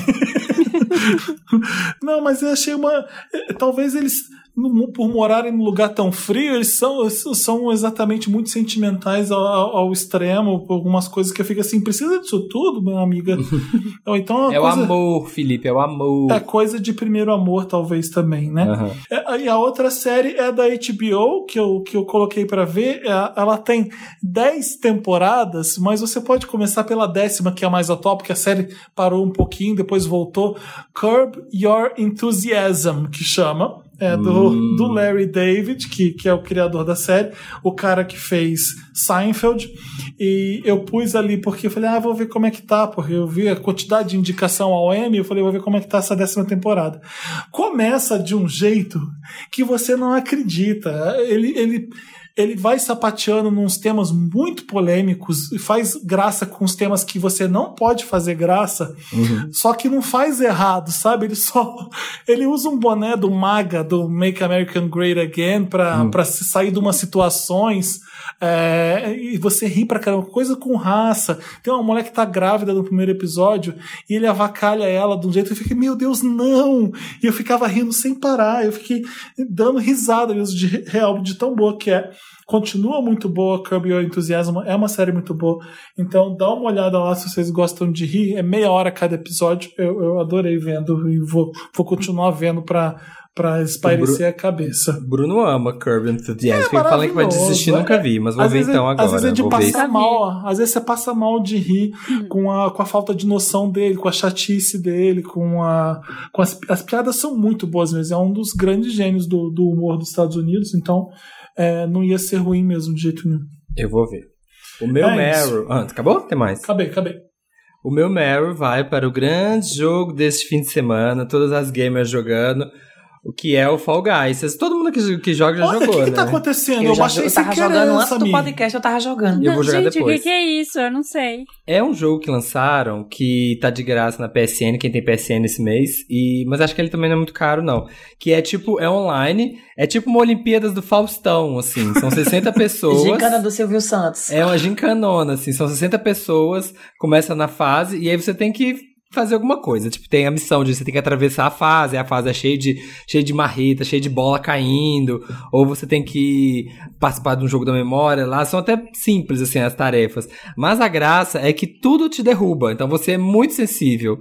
Então você é muito humilhado no jogo, assim, e é muito bom você jogar. Eu joguei online com os meus amigos esse fim de semana, gente, e é muito engraçado. Aí você vai customizando, ganhando as coisinhas e tal, e é um vício, porque você, você quer ir mais uma vez, você quer não, agora, agora eu vou conseguir, agora eu vou conseguir essa merda aqui.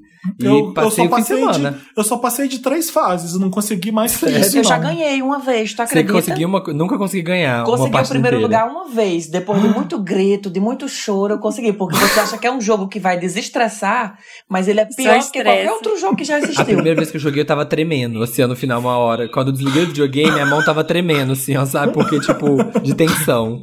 Como é que você decorou o seu bonequinho? O meu, o meu ele é laranja e e- é laranja e azul e tem várias várias cruzes nele inteiro. Eu sou bem, De eu sou Felipe bem, Cruz. É a eu sou, Madonna. eu sou bem É. cool. Eu comprei, tô muito feliz que eu comprei a caríssima roupinha de ninja. Agora eu tenho uma roupinha de ninja, o pé de lobisomem e eu- a cor eu comprei uma cor que é preto e vinil, assim. Ai, que é meio cinza e vinil. Eu gosto Eu de ficar, compro, eu gosto de ficar segurando as pessoas pra não. atrapalhar é o jogo delas. Não, mas é compra com dinheiro que você ganha no jogo, né? Ah, pensei que era com, porque tem umas que é pra comprar com dinheiro mesmo. né? Eu digo, não. Não, não, com o dinheiro do jogo. Não, eu, eu, eu não sabia que tava nessa moda, nessa febre. Eu vi lá e eu falei, ah, vou baixar pra ver como é que é. Eu- O jogo besta é comigo mesmo, mas aí eu falei, que legal que é jogar isso aqui. Menino, a internet está assim, ó. Ai, parada. aquele, aquele do time que você fica no time vermelho, você tem que pegar a bola pra jogar no, no- no seu canto. Eu, eu fiquei, eu fiquei Horrível. apa- apaixonado Tem um por que você tem que tem, tem rouba bandeira, que todo mundo É. tem rabinha, você tem que roubar o rabo do outro. Ô Marina, eu vi o Leandro jogando Last of Us, eu fiquei tão empolgado porque eu queria estar jogando pela primeira vez também. Fiquei me vendo. A gente tava jogando, a gente fez final de semana dos jogos. Então, noite de sábado e domingo a gente ficou jogando aqui. Pra- e todo mundo junto, pra ninguém ficar com medo, né? Porque a gente fica Porque Fica dá medo, de medo dá medo jogo. mesmo, Last of Us. Eu sei disso. Eu não jogava de noite, às vezes, porque, porque ficava com medo. Pois eu Mas- adoro o jogo que dá medo, que tem sangue, que dá susto. E eu sou uma pessoa que eu acho chiquérrimo. E vocês falando, a gente fez o final de semana dos jogos. Mulher, eu jogo todo dia. É o meu cigarro. É jogar. é tipo assim, eu tô fazendo um trabalho, aí numa pausa de meia hora eu ligo o videogame e vou jogar. Porque eu, É. sab... eu nunca tinha comprado um videogame pra mim. Comprei esse ano. Porque eu sabia que ia ser desse jeito. Eu não paro. Mas é bom, é, ajuda a mente mesmo. É, é, pra mim é escape total. eu adoraria jogar toda hora, mas só não, não tô conseguindo por questão de tempo mesmo. Mas Ai. eu comprei o Animal Crossing, viu, Dantas, que tá ouvindo aí. Vou visitar sua ilha em breve. Ai, Porque gente, é nunca o- peguei a pira do Animal Crossing. Eu adoro, porque é um jogo que você não morre, é um jogo que você não se estressa, é um jogo que tá sempre lá. A É só a pode vida jogar. acontecendo. Ela adora, ela joga com Animal Crossing, que ela fala. Gente, eu sou compulsivo. Às vezes eu jogo 8, 9 horas assim. Agora que o Bruno tá aqui, não, porque tá aqui. Mas se ele tivesse aqui, filho, nessa quarentena, eu ia estar começando a jogar assim sexta, 10 horas da noite, jogando até 9 horas da manhã do outro dia. Eu fiz isso no isolamento social aqui na França. Foram No 55 dias que eu Ah. não senti, porque eu passei todo jogando videogame. O dinheiro da quarentena, eu só gastei dinheiro em O jogo. jogos. Um jogo. Como é que a França chamou lockdown? É, mas chamava lockdown, só que eles chamavam, o povo falava quarentena, que é a, a quarentena, e le isolement social. Ai, gente, que Olha. chique. Ninguém Jesus, Eu gosto, eles se recusam a falar inglês Porque várias que coisas. ainda pegam as palavras do inglês, mas o negócio é que o francês, às vezes, quando ele quer falar inglês, ele pega palavras do inglês, mas ele fala como se fosse lendo com a pronúncia francesa. É assim. Hum. Aí fica McDonald's. difícil. Fala pô, marcas pra gente que a gente fala errado em francês. Se for Palavras que vocês falam. Tem uma palavra que, que, que no Brasil se fala errado. Não é que É. se fala errado, eu acho que no Brasil acabou se adaptando e virou algo abrasileirado, que é mocassin, que é os sapatos. Nossa, é Olha. mocaçã? Hum, É mocassin. O pessoal fala, ai que lindo mocassim. Aí eu automaticamente olho pra pessoa e falo mocassin. Aí o povo diz, eu não gostei dessa bicha. metida. Essa bicha é metida. Aqui, Mas é mocassin. aqui tem francês. por exemplo, mas ninguém fala Sankasek aqui. É. Sankasek. É, o nome é É Sankasek. francesa? É francesa. Não é Gente. Cinquasec, Porque é Sankasek. Sankasek quer dizer, eu não sei explicar direito, mas eu já ouvi falar, é uma expressão tipo um duplo sentido que funciona muito aqui na França. Mas no Brasil não, mas é a mesma marca, entendeu? Ah, que faz sentido nenhum. Que, faz, que é tipo, ai, seca rápido, 5 segundos e seca. É. Eu gosto É, mas não é isso. É, é tipo, tem, tem uma outra história aí, do, do próximo eu trago o significado. Vou pesquisar. Gente. E aquela loja de material de construção que, que é Leroy fran- Merlin. Leroy Chique. Merlin. Eu pensei que Leroy fosse- Eu Leroy. pensei que fosse Mas eu Leroy. acho certo se falar Leroy Merlin, porque querendo ou não, tem uma pronunciação brasileirada. O importante é o povo estar entendendo. Eu sei, Mas eu tô aqui só palavras brincando. tipo não acho que tem que falar direito, não. Mocassin, eu não vou mentir que mexe comigo. Quando o povo fala mocassim, eu fico assim, com a vontade de corrigir, fica na ponta da minha língua. É só não usar. joga fora. Essa- Se você tiver vocação, joga fora. Jogar fora é mocassim. É. É que nem champanhe, porque, por exemplo, uma coisa que eu descobri na França, que eu acho que vocês sabem, se não souberem, vão fingir que sabem. Ah. Que é tipo assim. Só pode chamar de champanhe se foi região. feito na, Na região, região de Champagne, na França. Sim, porque sim. Champagne é uma região daqui. Então, se não, é espumante. Eu digo, Sim. eu venho da cultura que a gente pega cidra cerezê e chama de champanhe. Eu digo, Sim. meu amor, você que lute. Pra mim é, tô nem aí, O foda-se. francês quer morrer. É, Tá, O meu? Meryl, eu, eu não dei esse Meryl semana passada porque a gente tava enaltecendo a Beyoncé, mas eu vou dar o Meryl pra Rihanna. Porque, Ah. gente, aquelas fotos que ela fez pra Harper's Bazaar são maravilhosas. Publicou, o Papel Pop publicou até na, quando saíram. Saíram na, eu acho que foi na segunda da semana passada. Ela tirando o lixo, ela trocando a lâmpada. Sim. Eu foi amei muito. maravilhoso aquilo. Eu achei maravilhoso isso. Deve ser bom demais ser Rihanna, gente. Porque você pode fazer qualquer coisa, tudo é foda. Todo... Ela tá cagando pro mundo. A Beyoncé, né, toda preocupada lá, né? Ela, a Beyoncé é Ela foi maravilhosa. considerada uma das mulheres mais ricas do mundo pop, né? A Rihanna. Por causa Sim, das mas marcas a e tudo. Sabe que ela é minha vizinha, né? Ah, é? Ela mora aí na França? Ela mora no mesmo bairro, ela tem uma casa no mesmo bairro que eu, mas eu nunca encontrei ela no supermercado nem no metrô, fico esperando. a esperança dela ser humilde. Vai que você vai que você mora, vai achar. É que ele pegou metrô em Nova York, eu tenho E o, Lenny, e esperanças. o Lenny Kravitz também mora aí. A casa dele em Paris eu fiquei de queixo caído vendo. É um museu aí dentro. É linda. Você que me mostrou essa. É lindo.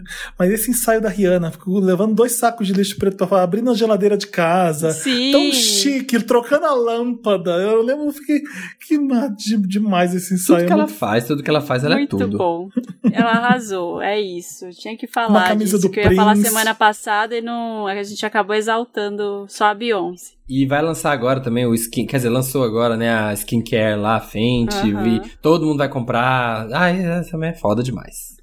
Tem uma loja dela aqui em Paris que no dia da inauguração ela estava, mas eu não sabia, senão eu tinha ido só pra olhar pra ela, porque ela saiu, ficou falando com o povo na calçada, o pessoal dentro da loja, ela também. Quando tiver Na essas verdade, morar coisas. em Paris Ah, é uma incógnita, é uma incógnita porque o pessoal famoso passa por aqui, passa do lado da gente, a gente não sabe. Por exemplo, eu fui assistir Malévola 2 no cinema e do lado do cinema praticamente era a Champs-Élysées. Depois eu descobri que a Angelina Jolie estava na Champs-Élysées fazendo a propaganda de um perfume no meio da rua. Então eu acho muito surreal essas coisas de Paris. É tipo, você está falando de uma pessoa, Rihanna tá passando aqui na calçada da minha casa e eu não sei. Nossa. Ah, eu vi ela, né? Na, na- eu falei que acho no, naquele Coachella, aquele ano que ela foi. é, ela fez uma montação pra cada dia, que ela fez uma roupa que era cheia de fivela, meio anos 90, meio Liu Kim. Vi ela passando, assim, eu tô conversando com ela, falei, nossa, olha que mulher, que estilosa aquela menina, que o povo é mega estiloso no Coachella. Nossa, que estilosa, que legal, né, o look daquela menina ali passando ali. Tá vindo comprar um cachorro quente, gente. Comprar um cachorro quente ali, tipo, no meio da galera. Aí depois Aí fui ver na internet. era Rihanna, né? Era Rihanna. Eu lembro de ver o Spike Lee em Nova York andando com uma mochilinha. Eu falei, olha, Spike Lee passando de boa. E quando eu tava com meu pai, e, e- e aí a gente tava.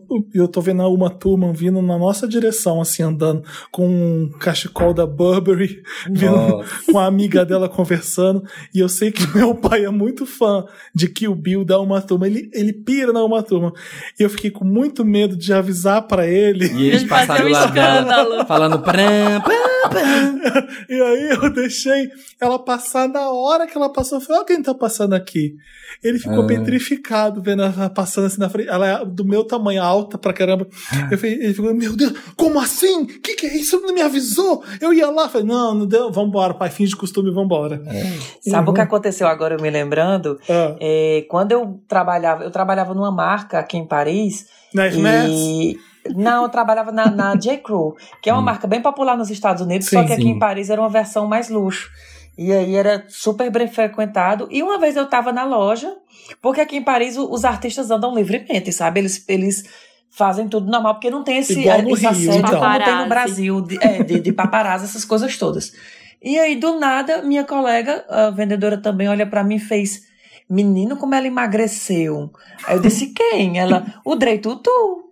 O Drey Tutu é a menina que fez a Melly Pulan. Achei Sim. bonitinho. o Drey Tutu. Tutu. Ela disse: Oxe, tu não viu, tu não viu não que ela entrou Ela aqui disse e saiu? hoje. Ela disse, hoje tu não viu. Mas ela Aí já ela, era Oxe, tu não viu não que ela entrou aqui e saiu? Eu disse: Mulher, eu não acredito que o símbolo do clichê francês estava aqui, tu não me mostrou. Pois Mas ela ela estava tava na mesma loja que eu trabalhava e Eu eu não vi. A Amelie Polan tava aqui. Ela já é conhecida por ser magra. Como é que ela tava mais magra? Pois é, porque disse que agora, porque ela sofreu muito assédio por causa do, do, do filme da Amelie, que já tem 19 anos. Ela e tava, até hoje né? a Amelie Polan. Pois é, até hoje ela é a Amelie Poulain, ela é o clichê. E é que nem o Ma- Ma- Matheus Nastergalli com o João Grilo. Dá uma Sim. compadecida, é igual. E aí ela anda de chapéu, de óculos. Foi como a, mi- a minha colega descreveu que ela tava, entendeu? Então ela não gosta muito de ser E reconhecida, que não. filme chato, né? Puta que pariu. Eu não consigo gostar de Eu nem lembro, tem tanto tempo que eu vi, nem lembro como é. Nossa, eu lembro que quando eu comecei a namorar, era o filme favorito. Ah, você, ah, que saco. ah, não quero ver isso não, que saco. Como assim você não gosta do fabuloso destino de Amelie Poulain? Você, ai, que saco. Eu falei, não vou ver Ai, pois isso eu não. gosto da bichinha, mas assim, eu não tenho Eu mais não lembro. paciência de ver de novo, não, mas eu gosto. Eu não gosto tanto, não. Tem Mas- mais Meryl, alguém? Não, vamos pro interessante, Ney? Interessante, Ney. A gente chegou no interessante, né? Agora, aquela parte do programa que a gente dá uma dica pra vocês. É interessante, né? É muito interessante, né? A dica, né? Sim, Ney. Deixa eu começar Eu tenho- rapidinho. Eu tenho. Hum, pode falar. Tá. O, o, Tiny Desk Concert, que eu sou o maior viciado nesse, nesse programa, por causa da pandemia, eles deixaram de gravar na redaçãozinha lá do, da, da NPR. É, então agora está tendo várias versões, o pessoal foi fazendo em casa, teve várias participações especiais. Teve Lenny Kravitz agora, teve um monte de gente legal. E eh, saiu agora o do, do cantor Moses Sumney. Eu não sei Sumney. se vocês conhecem o Moses Sumney, eu conheci ele só depois desse segundo disco dele. É Moisés, só que sem o I, tá? Moses e Sumney.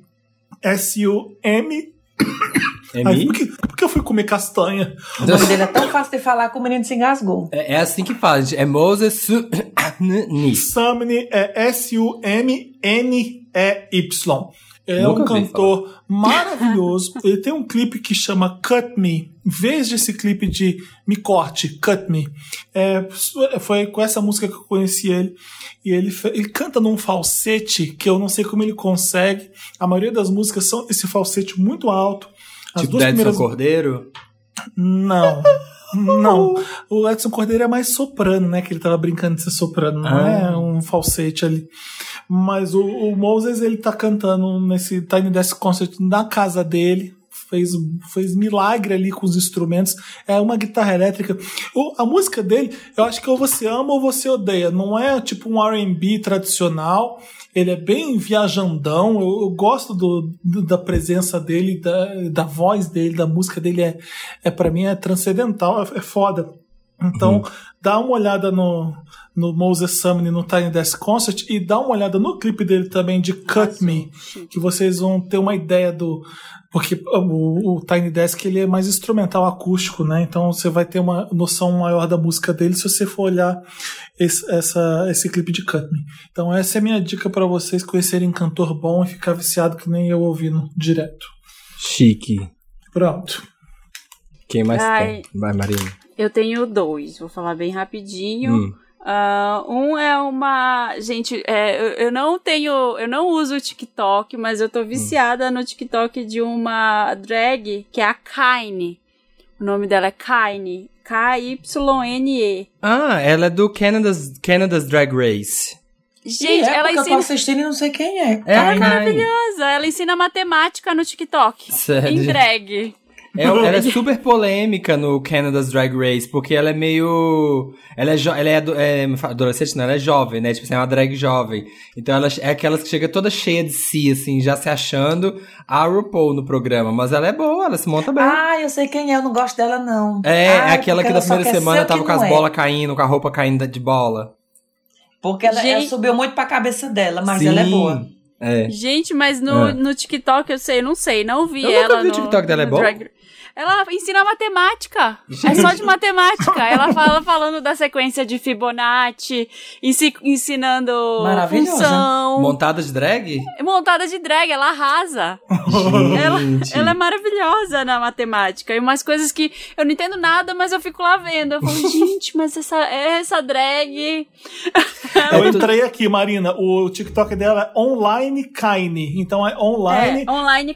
K-Y-N-E. Eu tô vendo, eu tô, tô seguindo também pra eu ver Ela, depois. ela é incrível. Ela é muito boa. Gente, é bom, né? É todo, é todo um mercado de, de conteúdo, se você quiser fazer, é fazer coisas mas em drag, sabe? Tipo assim, tá aí, Samira Close jogando de drag. Vou ensinar matemática de drag, De sei drag. lá. Vai fazer, Tem uma tipo... drag, ens- tem uma drag aqui em Paris que ela Ah. fez, eu descobri ela há pouco tempo, ela não é famosa, ela tem pouquíssimos seguidores. Eu descobri através de um amigo meu francês, que o nome dela é Mínima Paris, eu acho, que durante a quarentena aqui na França, ela fazia todo domingo uma live de bingo em drag.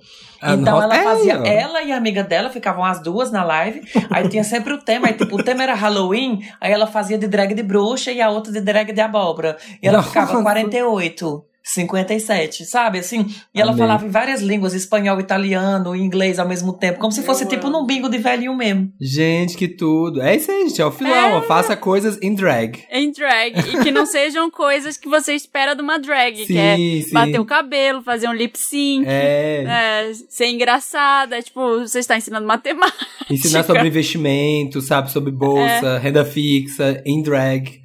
Tá aí, gente. Tem, o filão tá aí. Quer, quer crescer na internet? Tá aí, ó. Sim. E o outro é um podcast da Luísa Marilac, da Nana Queiroz, do Dantas, Ah, é que o- é o editor. Maravilhoso, chama A Mana e a Mona. É muito legal porque elas discutem questões de gênero, é pra falar sobre feminilidades de mulheres trans, mulheres cis, mulheres que menstruam, que não menstruam, todos os tipos de mulher. O episódio mais recente está falando sobre cirurgia de readequação genital. Então é muito interessante porque, assim, é um, é um assunto que a gente tem muita, muita coisa é, ao redor que a gente não sabe, né? Como é que é? Dói pra fazer? Como é que é depois? E que muita gente tem isso mistificado e elas falam abertamente, sabe? Assim, elas conversaram com a Ariadna. É muito legal, assim, o podcast. Eu tô adorando. Onde que tem pra ouvir? Todo lugar? Ou é da Tem, Aurélio? tá, é Ah. da Aurelo, é exclusivo Ah. na Aurelo, então tá lá a cada 15 dias. Mas tá muito legal, gente. Tá demais, assim. Depois procurem. É, a Mana e a Mona na Aurelo é muito bom. assim, Ai, eu tô a, a adorando. Luísa é demais, eu adoro ela, ela é muito querida. Nossa, e a, e a Nana é a jornalista que escreveu o livro com ela. Sim, ela sim. contava pra Nana e ela escrevia. Então elas são, elas têm uma sintonia muito boa, assim, uma fala, outra completa. Uhum. É, tá bem legal, assim, tá um conteúdo muito divertido, muito rico e muito bom para as pessoas aprenderem. Tipo isso que a gente falou do Lotus, da, da Marília Mendonça. Uhum. Eu acho que todo mundo deveria ouvir esse tipo de conversa para tentar entender mais desse universo. Que ótimo. massa. Máximo. O meu interessante, Ney, Fala, é... Samir, que depois eu vou fazer uma menção honrosa para o meu interessante, eu esqueci. O Mas fala, fala você primeiro, que depois eu faço uma menção honrosa no interessante, né? Vai. Pode fazer, pode falar. Eu fiquei Hum. viciado numa versão que a, a drag queen, a gente chama de drag queen, e eu Hum. lembrei da Kika Boom. Não sei se vocês seguem Sim, sim, a, a sim. Kika Boom no Instagram. É Kika K-I-K-A e Boom com dois Os. Então, Aham. Kika Boom, segue a Kika Boom no Instagram, porque ela fez, ela pegou Menina Veneno do Rich. É Ah. do Rich, né? Menina Veneno! E fez uma versão pra Pablo Vittar, homenageando a Pablo, que era calcinha da Pablo, socada no rabo. Eu- E eu, fiquei cantando aquilo um final de semana inteiro. A gente tem que chamar o Rafael, eu conheço o Aqui Cabum, desde que ele compunha as músicas para um monte de gente, o Rafael Stefanini. Depois ele, ele criou a persona da, da Kikabum. Então eu morri de rir. E ele é uma pessoa super engraçada. Vamos chamar ele para um dia conversar com a gente, que a gente vai dar boa risada, boas risadas também, porque ele é, Verdade, é, né? é palhaço. A Kikabum é palhaça. Sim, ela é muito palhaçona, eu amo, sou legal, amo. Então sigam ela lá pra ouvir a versão dela de calcinha da Pablo socada no rabo. Nossa, viralizou super, vi pra todo lado esse Super vídeo. poético. Não, É. e ficava usando o grave, calcinha da Pablo. socada no rabo. Vai, fala. Samir. Meu interessante né, é um filme que ele não é novo, é de 2014, mas tem na Prime Video. Não sei se vocês já assistiram, que chama O que fazemos nas sombras. Já ouviram Ah, falar? não Já ouvi falar, curta, mas nunca assisti. Hã? Não, Eu não. curta. Não, então, o que acontece? Era um curta, era um curta acho que de 2011, que virou um filme em 2014, que esse ano, ou ano passado, virou uma série agora. Agora Uhum. tem a série. O que que é a história? É muito besta, assim, ele, ele é estilo mockumentary, né, que é tipo assim, The Office, Parks and Recreation, como se fosse uma equipe de filmagem fazendo um documentário. Só que o que que é? Esses, essa equipe de filmagem teve acesso a uma casa onde moram quatro vampiros. Eles dividem uma república. E aí são quatro vampiros, cada um com uma personalidade, cada um um clichê de vampiro, assim. Tem um, um que é meio Dorian Gray, que é o cara do Flight of the Concords. Tem um que é meio Nosferato. Aí tem o outro que é tipo todo Zé Ruelazão, assim. E é essa equipe acompanhando o dia a dia desses quatro vampiros, assim. E é, gente, é muito, muito. Como é que vê? muito- Hã? Como é que vê?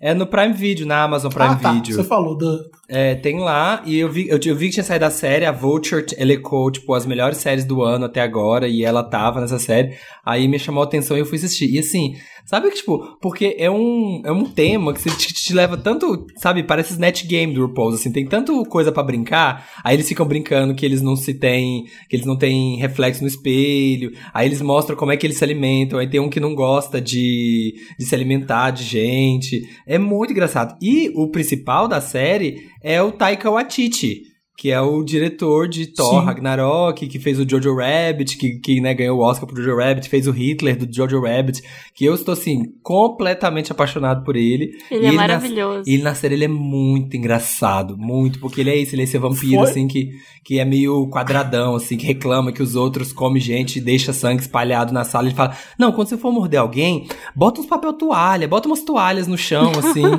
gente, é muito engraçado, vale muito a pena. Foi uma das grandes surpresas dessa, dessas indicações do Emmy, a quantidade de indicação que, que teve, o What We Do in the Shadows. Um monte. Sim, sim, tá, Teve melhor comédia, melhor. Acho que três episódios ficaram concorrendo, melhor é, roteiro de comédia. Não, e aí tem uma menina, que tem uma menina. É muito, porque assim, tem, os personagens são muito bons. Aí tem uma mulher que ela quer ser vampira. E aí o cara prometeu pra ela que ele vai morder ela. Só que até ele morder ela, ela tem que ser em- empregada dele e fazer tudo que ele quer. Aí ele fica abusando dela, mandando ela fazer as coisas que ela. Não, você prometeu, você me prometeu vida eterna, né? Vai ser agora? Não, só faz isso aqui, mais isso aqui, ó. Aí, aí, aí, nossa, no final não posso falar, mas assim, é muito engraçado, gente. Assistam, assistam. Adorei. Vai ser eu chegando com a Sputnik 5 no Brasil sem vocês terem recebido ainda. Sim. Aí o povo, Marcos, quando é que você vai me aplicar a vacina? Eu digo, você vai ter que fazer isso, isso, isso aqui, ó, Não, primeiro. vai, vai, faz pra mim isso aqui, vai no banco, resolve isso aqui, Exatamente, vai pagar esses boletos aqui, ó. Quem mais tem interessante, né? Eu tenho um interessante Ney, que é uma recomendação que eu quero fazer pra vocês. Eu não sei se vocês já conhecem, se não conhecem, vão conhecer agora. O que é a palavra de Getúlio Abelha. Getúlio Amo. Abelha é Ai. um cantor do, do, do Piauí, mas que se naturalizou lá em Fortaleza e ele é muito bom, assim. Ele é um dos novos é, revelações, uma das novas revelações da cultura pop, flop, alternativa, louca, psicodélica do Ceará nesse momento. E as músicas dele são muito boas, são autorais. Ele tá sempre trazendo uma mensagem ligado a, a- ele quer sempre passar alguma crítica, alguma mensagem com alguma coisa. E os clipes dele assim são bem malucos e ele é, ele já foi considerado o David Bowie do Benfica, que é o bairro de Fortaleza. só que ele nega e ele diz que ele não é David Bowie, que as inspirações dele são calcinha preta, nota de caju, essas bandas mais. Exatamente. São, as pessoas querem americanizar ele, mas ele continua enraizado. Mas ele é muito bom. Getúlio Abelha. É, Ele é- é uma. Ele é Samir demais. e Marina conhecem ele. A, A gente fez um A job, gente, né? via- é, a gente foi pra Goiânia com ele. A fazer gente um job. passou uma semana. E a gente, assim, e o Getúlio é uma pessoa, aquele meme da Leona vingativa, é uma palhaçada, é uma palhaçada, mas quando você para pra pensar, ó, porque ele é uma pessoa completamente despirocada e você acha que você não leva a sério. Só que ele canta bem. Ele canta, e ele comanda. Ele, com- a gente lembra, a gente tá assistindo o show dele, e assim, ele faz o povo prestar atenção nele, sabe? E, tipo assim, é impressionante, é uma coisa.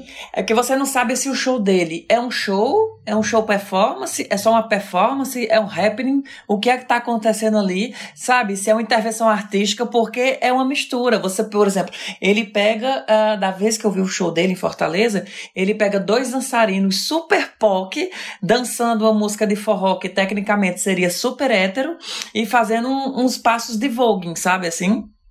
Tem a música dele, Vogue Bike, amo, gente. Ele lançou um clipe agora, recentemente. Ai, é sinal sim. fechado, Isso, maravilhoso. sinal fechado. Nossa, puta produção, com uma mansão. E Ele é demais, a gente tem que trazer ele no Wanda, é, aliás. muito. acho. Ele põe um show, o Getúlio. Põe um show. É, exatamente. Se Super. vocês trouxerem no Wanda, ele ainda canta.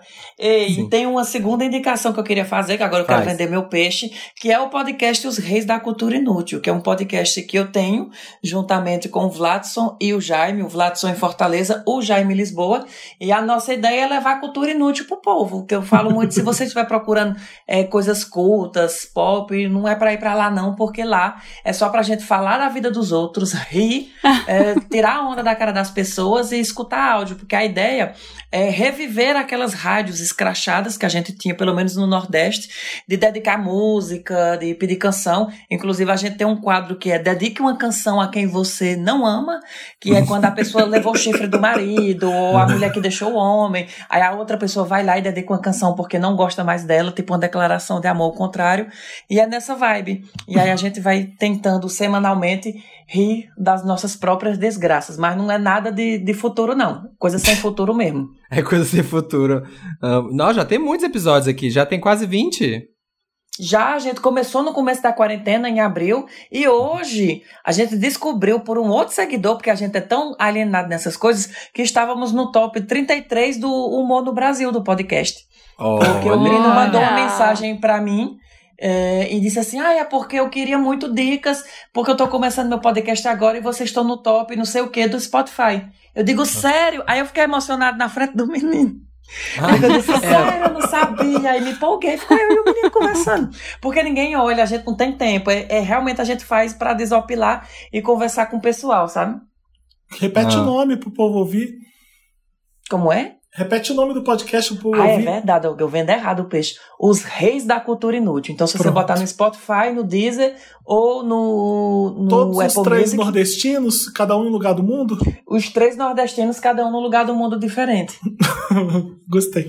Já segui Legal. aqui. Gente, é isso aí. Ano do podcast. Ouçam podcasts. Ouçam muito. Acabou interessante, né? Acabamos. Então vamos pro Me Ajuda Wanda. Me Me Ajuda Wanda, aquele quadro que a gente lê o caso de vocês, vocês mandam para redação arroba papelpop.com e a gente lê e ajuda vocês. Primeiro caso do Me Ajuda Wanda, não quero ser excluída Wanda. Meu nome é Jéssica, tenho 24 anos e eu já falei para vocês, não vou Meu nome é Jéssica. Eu tenho 24 anos, sou libriana. Tem um grande problema que se arrasta há anos. Sou uma pessoa muito antissocial.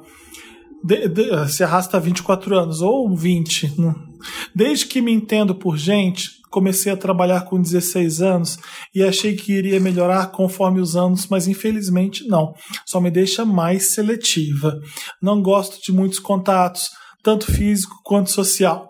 Faço estágio em uma grande empresa e no meu setor todos são amigos, entre aspas, Hum. ao ponto de conhecer familiares.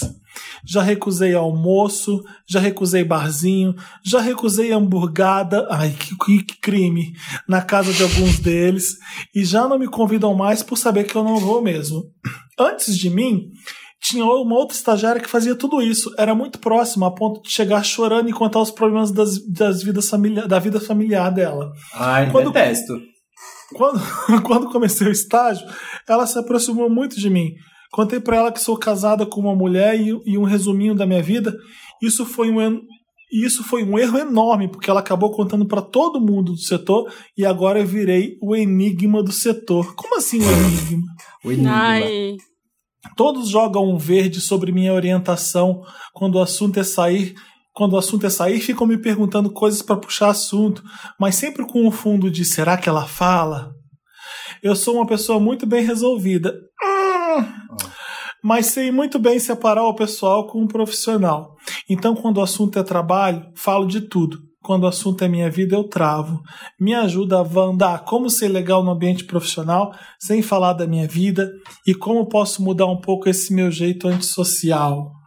Hum. Primeiro, eu acho que você não tem que mudar seu jeito, assim. né? Não é uma questão de você estar falando que é uma situação de trabalho, não é que você tem que ser a que nem a outra, ser a que leva o problema da vida, que mostra a foto do cachorrinho, que bota, enche de porta-retrato, sabe, na mesa. Aquela, eu sou, eu sou que nem você, eu sou aquela pessoa que sempre detestou levar a vida pessoal pro trabalho. Nunca levei foto de, de pai, de mãe, de família, colocar coisas assim. Nunca quis, ai, vou levar aqui muitas coisas pra personalizar o meu espaço, transformar minha segunda casa. Eu sou da pessoa que assim, trabalho é trabalho, chegava, trabalhava, também não abria muito minha vida pessoal, mas me divertia, sempre me diverti no escritório, assim, nos escritórios que eu trabalhei, sabe? Você pode, não quer dizer que pra você ser uma pessoa é, divertida, acessível, legal, entrosado com as pessoas, você tem que falar da sua vida necessariamente. Você pode, ah, brincar com uma situação, de uma coisa que aconteceu no trabalho, comentar uma coisa mais global, sei lá, uma série que você viu. Você não precisa, sabe, abrir a sua vida, mas você pode engajar com as pessoas sem ter que falar disso, assim, eu acho. Cria um personagem drag, né? Tipo assim, cria uma persona Chega de drag. E conta pras pessoas só o que você quer mostrar, porque se elas não vão chegar aí na sua casa e ver sua vida, você pode criar a vida que você quer mostrar, não é mentir, mas ocultar algumas coisas. Pense pelo lado positivo. O fato de você ser tão isolada, você já está automaticamente com a Sputnik, com a, com a Sputnik 5. Você está imunizada do corona. Sim, aqui, ó, já tá aqui, ó, tranquila. E tá tava- super na moda hoje ser igual a você. tá super usando. Eu comecei a ler o caso sem entender qual era, o- qual era o problema, porque parece que ela tá super bem Ela não essa- quer ser a chatona do escritório. Tipo assim, ela tá de boa com a situação dela, mas ela não quer ser a chatona. Não, Ela eu, vê- eu, eu acho que ali eu já eu percebi talvez o problema no seguinte. Hum. Ela tá incomodada porque não quer ninguém se metendo na vida dela.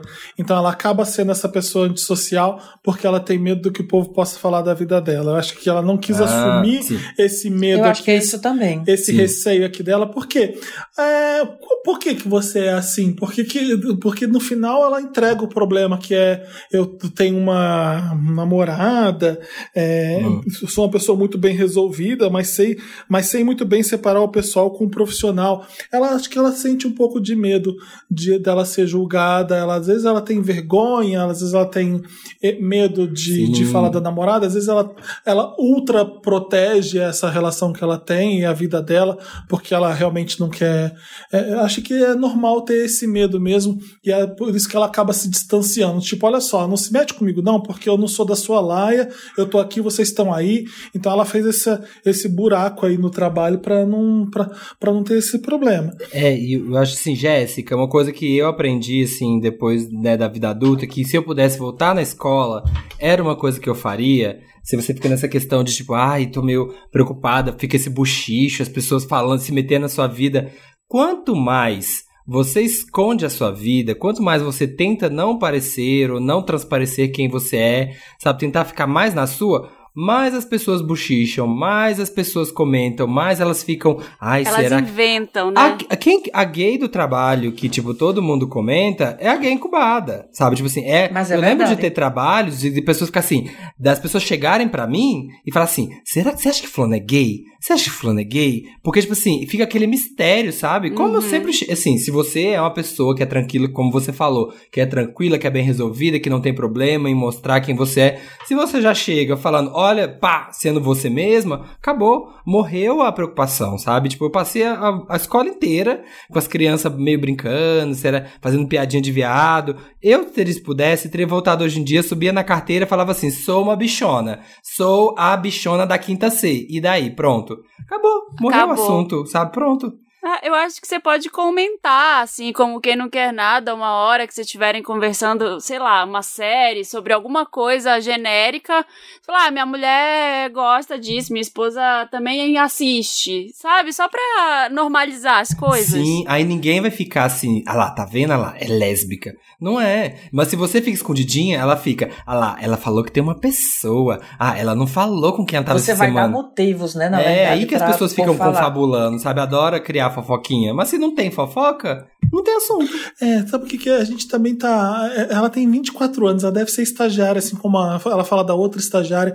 E aí é muito difícil você ter essa segurança de bancar essa vida e tão cedo, assim, entre aspas, assim, pra você ter tão, tão segura pra sair dessas situações. Às vezes ela tá se protegendo e é normal, eu acho, Sim, sabe? sim. né? Ah, eu acho que ela tem que pensar que tudo bem, né? Você, você ter esse medo, essa vergonha, mas uma dica pra você, Jéssica, é a seguinte: por mais que pareça que as pessoas se importam muito, as pessoas não se importam tanto. É, tem isso também. Tem, as pessoas não se importam tanto com quem é assim o assado. Elas vão, elas vão continuar sendo homofóbicas, eh, vai ser difícil a gente deixar que isso deixe de acontecer, mas na verdade ninguém tá se importando tanto assim com todo mundo.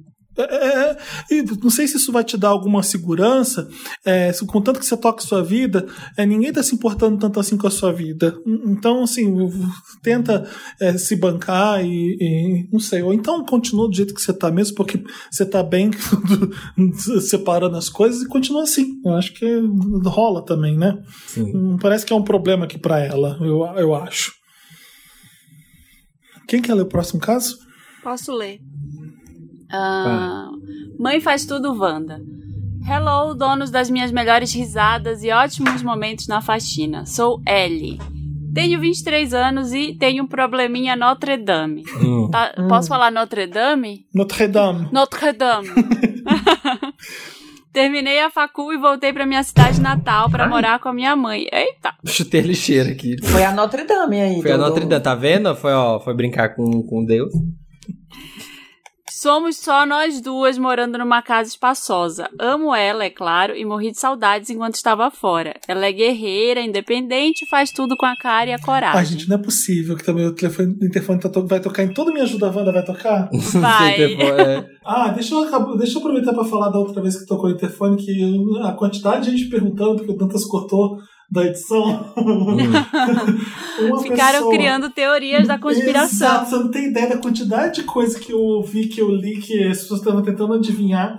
É, uma menina que é Vander, que um parente dela mora aqui no prédio, Ah. e ela mostrou a minha Meu foto pra esse parente que mora aqui.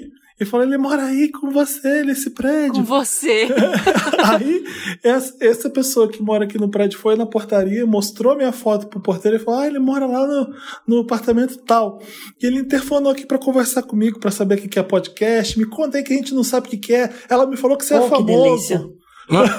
Mentira! Ai. Aí tá achando ao global, ao global. Aí eu tava gravando, eu falei, moça, eu tô gravando agora o podcast, então eu não posso conversar, mas a gente conversa depois. E foi isso que aconteceu, nada demais. Bem aleatório. E agora foi uma, um, um mimo que eu deixei ali pra higienizar. Mas enfim. Tá, o que aconteceu com a, com a mãe e com a filha? Acontece que a minha mãe é do tipo super protetora e metida a sabichona. Vive fazendo tudo pra mim e me impossibilitando de ter meu espaço e ajudar nas tarefas também. Ela se sente na obrigação de fazer tudo pra mim, fazer as tarefas de casa, comida, Puts, lavar roupa e tudo mais. Sempre que eu tento fazer algo, ela já foi lá e fez. Se eu conseguir me adiantar, acordar às sete da manhã e fazer as tarefas antes dela, ela diz que não está bem feito. Hum, Eu sou professora e tenho ficado muito atarefada com as aulas online durante essa quarentena. Então, até que preciso de ajuda mesmo, pois não consigo dar conta de cuidar de tudo sozinha. Mas também não quero me sentir adulta. Mas também quero. Não, quero me sentir Isso. adulta, entre aspas, e uma pessoa capaz de realizar a simples tarefa de lavar umas louças. E detalhe, já ouvi ela falando com parentes que não ia alugar não ia a algum lugar ou que tinha que voltar para casa porque tinha que vir me dar almoço ou limpar a casa. Mesmo eu já deixando claro várias vezes que não quero ela fazendo nada disso, que é para ela viver a vida dela que eu me viro. Enfim, sei que ela quer me ajudar e faz isso tudo de coração, mas me sinto tolhida, como se eu fosse uma incapaz ou uma criança.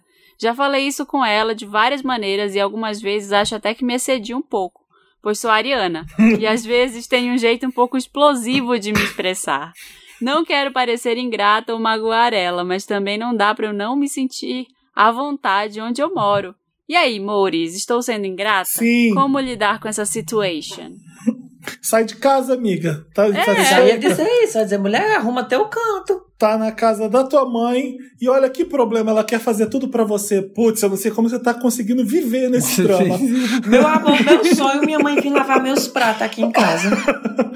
A Nossa, gente uma dá mãe valor, fala, né? A gente só uma dá mãe valor. pra me lavar a louça, que eu odeio. Nossa, eu queria, gente. É aquele mantra que todo mundo ouve, que pelo menos minha mãe falava comigo, falou comigo até os meus 18 anos. Quando eu saí, quando eu fui morar sozinho. Enquanto você estiver na minha casa, é do meu jeito. Eu vou fazer isso. É. Não vai sair, não vai fazer assado, não vai dormir tarde. Não, não, não, não. Pronto. Aí sai de casa e agora eu faço o que eu quero. É isso. Mas é, E mas também é que não é óbvio, ruim, né, né, gente? mulher? Tu tá em É. casa, tu tá com tua mãe fazendo as coisas, aproveita, vai fazer um curso técnico aí na internet, vai fazer uma É, aula de gente. artesanato, vai fazer outras coisas, mulher. Olha, ó, vem lavar louça aqui em casa. Estamos Eu precisando. queria tudo. Nossa, eu queria muito alguém que falasse, ah, deixa eu lavar essa louça aqui rápido. Deixa a Ellie, se, ela, se a Ellie quiser morar comigo e me mostrar o quanto ela é fodona fazendo as coisas da casa, eu deixo. Por mim, todo dia quer cozinhar pra mim, pode, pode limpar a casa, pode lavar a louça, eu não vou criticar. Hum. Mas parece que é muito a mãe e a filha, e a, e a filha querendo mostrar que ela já é adulta, que ela pode fazer as coisas. É, a, a- a outra era de 24 anos, essa tem 23 anos. Mas é difícil você, você mostrar pra sua mãe. Gente, eu tenho. eu- eu- olha a minha idade, eu tenho 38. e, minha, e, Uhum. minha, e minha mãe ainda acha que eu sou uma criança. É, é, pra mãe é sempre assim mesmo. É, ela, vai, ela nunca vai achar que você já, já tá sabendo as coisas. Ou que é, a mãe vai ser sempre assim. Você é meu filho, cala tua boca. Sim, mãe é acostumada, né, gente? A te controlar, te levar pra escola. Ela, sua mãe passou, sei lá, passa 20, 18 anos, 16 anos, 15 anos, sabe, cuidando da sua vida. Ela não vai parar. Eu vou pro Itaúna até hoje. Minha mãe fala, vem almoçar. Vai tomar banho. Sabe, tipo assim, eu falo, mãe, sério? Você tá decidindo a hora que eu vou tomar banho? Por que isso? Já Ela tomou banho? vai- É, muito isso. Já tomou banho? Já tomou banho? Não vai mudar, não vai mudar. Você vai ter. Eu fico pensando, eu vou ter assim, 59 anos, e aí vai estar assim, já tomou banho? Vai ser a mesma coisa. E vale lembrar que, que a, a, a menina Ellie aí Hum. tem um lado positivo também, né? Que pelo menos ela tá querendo fazer alguma coisa. Porque tem muita gente que chega nos 40 anos e vive dependendo dos pais de, de uma forma exaustiva, né? Sim, então, pelo can- menos é, também tem esse lado que ela quer se mostrar independente. Mas aí ela tem que fazer isso na casa dela. é. Quais- Exatamente. Quais são os planos da Ellie, né? Ela quer fazer o que da vida? Ela quer ficar é, brigando com a mãe pra ver quem é mais mãe de dona de casa? Hum, eu não vi. Tem, tem gente que gosta de arranjar problema. Ellie, você tá arranjando problema. Para de ser louca. é isso. Ô, Max, quer ler o próximo, ou Samir? Posso? É, info reveladora Wanda. Hum. Oi, milkshakers. Dono do meu Glory Hole e convidados, tudo bem? Espero que sim. Eu estou com um problema tão absurdo que parece até ficção, mas eu juro que não é. Meu nome é Francisco, eu tenho 27 anos, sagitariano com ascendente em Capricórnio, gay, e a história envolve, além de mim, minha irmã Patrícia, de 38 anos, e, e o marido dela, João, de 44 anos. Hum. Quando bota cálculo, eu já fica aqui a Nazaré, Ai, tentando ai. calcular. Tudo começou nas férias desse ano. Todo final do ano, nosso, nosso pai faz questão que nos juntemos para passarmos juntos o final de ano na casa de praia da família. Muito que bem. To- é, tudo Ai, eu mais já normal. até acho que eu sei o que vai acontecer. Desculpa te interromper, mas falou do cunhado, falou da irmã, já, já Ai, inventei uma fanfic seja, aqui. Tomara que seja. Vamos lá, tô precisando de história boa. Já fiquei aqui interessado, com o olho grelado. Muito que bem. Tudo mais normal possível. Todo ano fazemos isso. Nada foge da rotina. Mas esse ano fugiu. No dia, ah, no dia da final do Mundial que o Flamengo estava jogando, todo mundo ficou muito bêbado lá em casa, a Hum. ponto da cachaça desencandear numas brigas entre algumas pessoas. Mas nada demais. O que pegou pra mim foi nessa hora da tal briga. Desci pra cozinha para comer alguma coisa ah, e para me pre- preparar algo para os outros também. Estava eu muito bonita, laricando meu bom pãozinho na chapa com tudo que tinha dentro da geladeira, quando meu cunhado desce, muito bêbado, e começa a me abraçar, dizer que me ama e tal. Hum, aquele papo de bêbado pegajoso que na hora nem estranhei. Pois já tinha acontecido outras vezes. Só que dessa vez ele avançou e me tascou um beijo de língua. Hum. Eu fiquei tão sem, sem reação na hora que não sabia o que fazer, mas com certeza deve ter beijado de volta. Dei um chega pra lá nele e fui pro meu quarto esfriar a cabeça e acabei dormindo. No outro dia, a, a, aquelas caras de ressaca pela casa, mas nenhuma conversava sobre o assunto, ah, sobre o assunto surgiu. Mas nenhuma conversa surgiu isso. É, mas, tá- mas não é uma conversa sobre o assunto surgiu. É, porque eu já me enrolei aqui. Me ajuda, Wanda. Eu amo minha irmã, gosto muito do marido dela também. Acho, acho o casamento deles, pelo menos aparentemente, saudável. e não sei se devo trazer essa história à tona. Devo, ah, devo eu ter essa conversa super desconfortável com a minha irmã sobre o marido dela ter avançado em mim? E a problemática dele, hétero, casado, três filhos, ter avançado numa gay, será que conta? Claro que conta. Será que vão me levar a sério em relação a ele? Será se vale a pena, afinal? Ou eu deixo quieto e a vida que segue e eu que luto com o peso na consciência que essa história me traz? Aí eu deixo Ai, pra vocês responderem Ai, essa que marimba aí. causa, causa espinho, espinhudo, espinhento, Ai, sei lá. gente, o que, que vocês fariam, meu Deus? É o tipo de causa que a gente acha que é fique mesmo, eu tô até agora desconfiando, mas então, vambora. assim, sendo fic ou não, sendo fic ou não, assim, vamos, vamos usar isso aqui como caso seja uma fic, porque até a Dudu Della Russo falou que alguém mandou um caso é, que mandou pro Wanda, mandou lá pro Santíssima Trindade também. Às vezes as pessoas inventam a fic, a gente não sabe, gente. Mas se es- esse caso no momento é o fic, com certeza essa situação já aconteceu. Ah, é uma, é é uma coisa muito sim, é. louca na vida de gay, assim. E É, comum até. é, é muito comum, acontece essas coisas, sabe? Ao longo da vida a gente passa por essas de tipo, sabe? Uma pessoa que até então pra você é hétero, de repente ela você começa a suspeitar que ela é gay, começa, você começa a ter essa dúvida, você começa a, se perguntar se ela tá dando em cima de você, ou ela dá em cima de você, sabe? Eu já fiquei com caras na faculdade que hoje estão super casados, que tem coisa, e eu não sei se ele era gay ou se estava experimentando, sei lá. É uma coisa que acontece na nossa vida. Então eu acho muito complexo isso aí. E eu não sei o que, que eu faria, sabe? Se eu ia querer contar, tipo, tentar ajudar a irmã, mas ao mesmo tempo, se esse cara é incubado assim, ele vai negar até a morte, sabe? Não, é tipo assim, se o relacionamento tá super. Eu vou, vou, vou criar aqui uma outra ficção também na minha cabeça. Porque vamos supor. Às vezes, quando você tá bebo, você faz coisas que você sentia vontade e nunca fez. Quebra aquela barreira do, do- da timidez. Ah, não diretamente isso quer dizer que o fato dele ter avançado no, no menino bêbado quer dizer que ele vá atrás de outros meninos na rua. Por exemplo. Então vamos supor, partir do princípio que ele é bissexual. Então ele atira por dois lados. Então, se ele tem um casamento super saudável, o que, o que é normal quando você está numa relação é você ter atração por outras pessoas, que é uma coisa que, que acontece. Só que a diferença é que ele, bêbado, ele Avançou. acabou dando um Ele passo a foi. mais. E a diferença é que foi, ele era casado com a mulher e deu o passo a mais com o homem. Isso eu tô tentando amenizar a história, passar o Imagina- pano. Ninguém- Imagina a gente. Ah, diga. Ninguém vai falar o que tá preso na minha garganta. Pra... Que tá traindo, que tá traindo a irmã? Não, não, não, não, não. Como é que você me agarra e me dá um beijo de língua? Se- Ah, tá. É, esse- Ah. é, sim, sim. Porque Cê tá- assim, Ah, cê- ele pode ter enfiado a língua Tá, na, na é, pode boca ser- dele. Mas não Ah, foi isso que a gente. possível. Mas não foi isso que. Olha, ele tentou me beijar. eu- Quando, quando isso acontece, ele tentou me beijar. Agora, me deu um beijo de língua. É, sim. A língua aconteceu, entendeu? Sim. É por isso que eu Podia disse, ser. beijou de volta. Ele enfiou Beijou a língua na minha boca, eu, eu aceitaria melhor é, esse relato. Ele, ele me pegou e enfiou a língua na minha boca querendo Uhum. me beijar. Acho que dá pra entender, porque você ficou com susto. Agora, o que, que você fez na hora? Quando você, quando você vê uma pessoa se aproximar de você, você não, você não Sim. afasta? Não, Como gente, assim? isso- ele isso- veio e me deu um beijo de língua. É, eu quando- fiquei meio assim com, com essa história, sabe? Quando, do- quando dois não quer, um não beija, não. Não tem essa, não. Exato, você, na hora se assusta, você não deixa nem a língua entrar, gente. É, só- Você vira, você sai com- pra trás, você. você é. Aí, O quão perto tava, já- ali se agarrando, você já não percebe que aquilo pode acontecer? Eu tô culpando você mesmo que escreveu a Sim. história pra gente.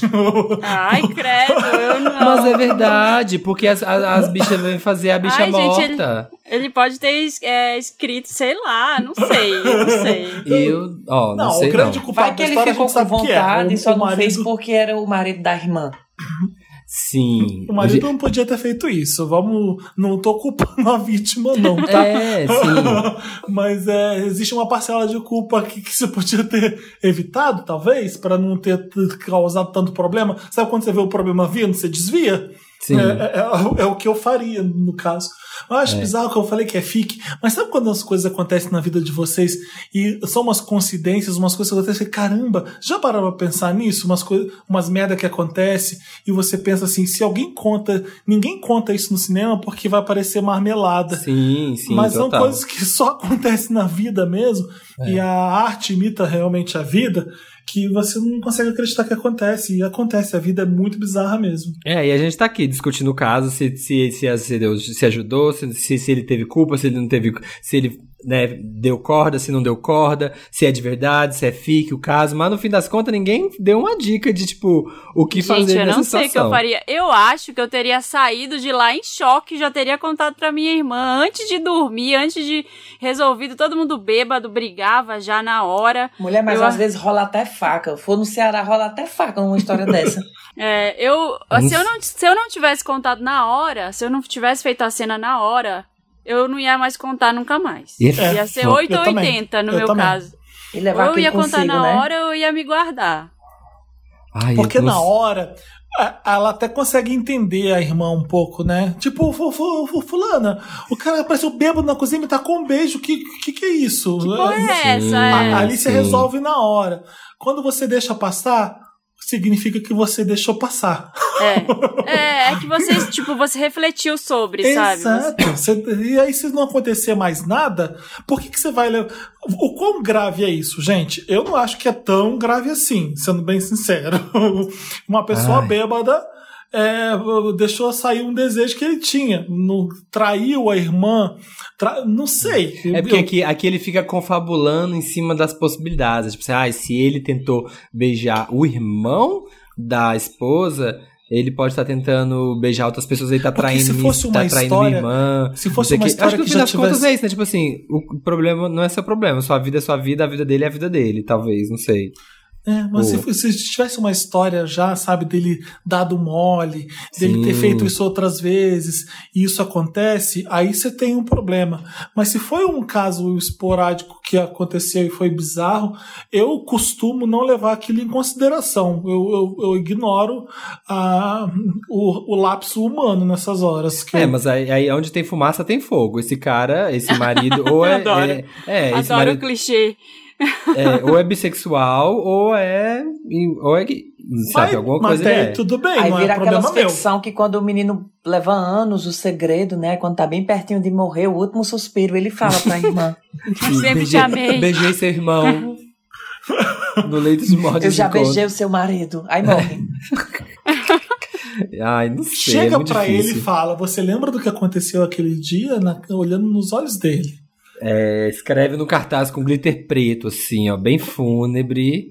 E fala: Eu sei o que preto? você fez na sentido. escada.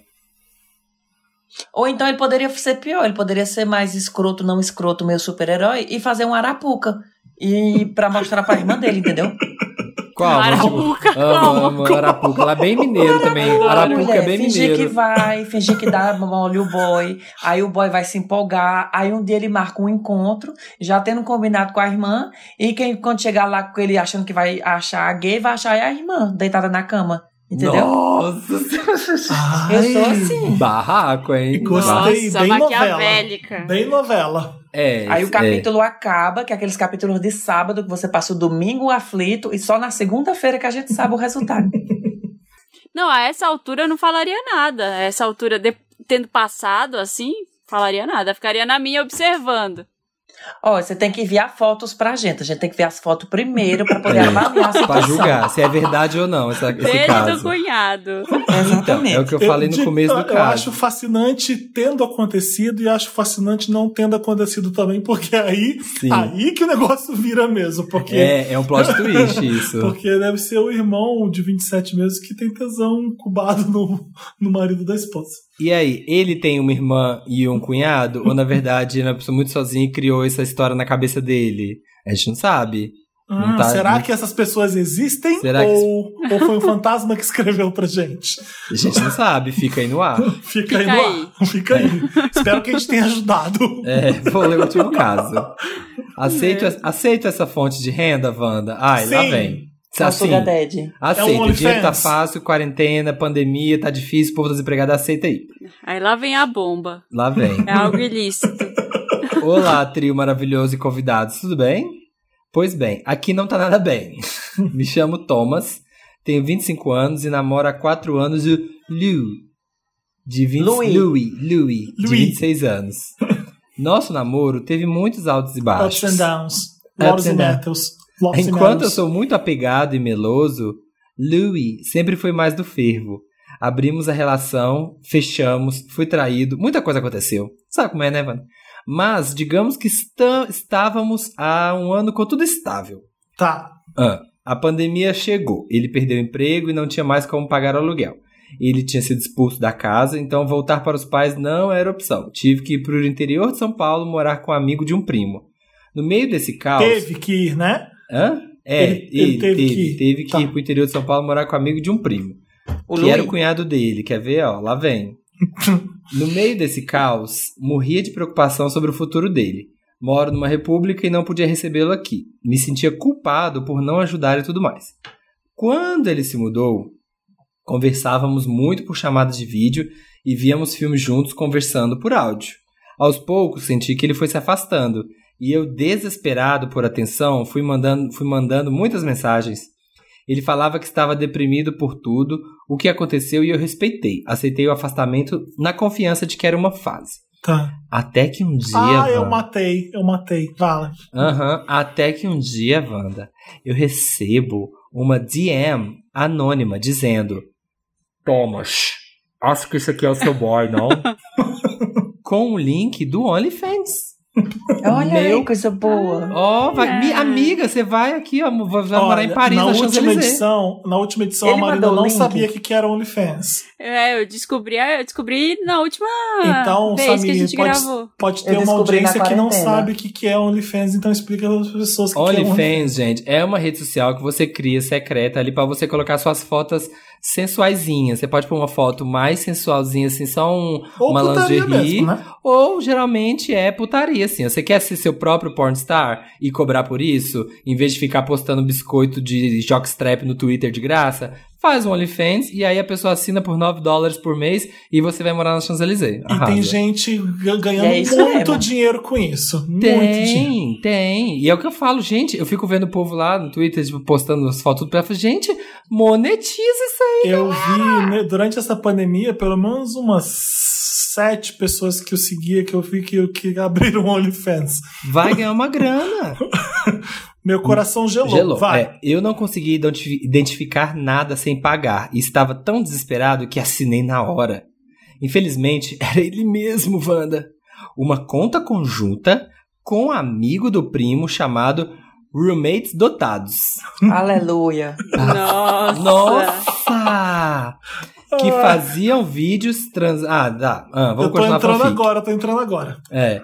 Que faziam vídeos transando por todos os cantos da casa, gravavam orgias e tinha até um teatrinho em que um fingia que estava cozinhando e o outro pegava de surpresa pra transar.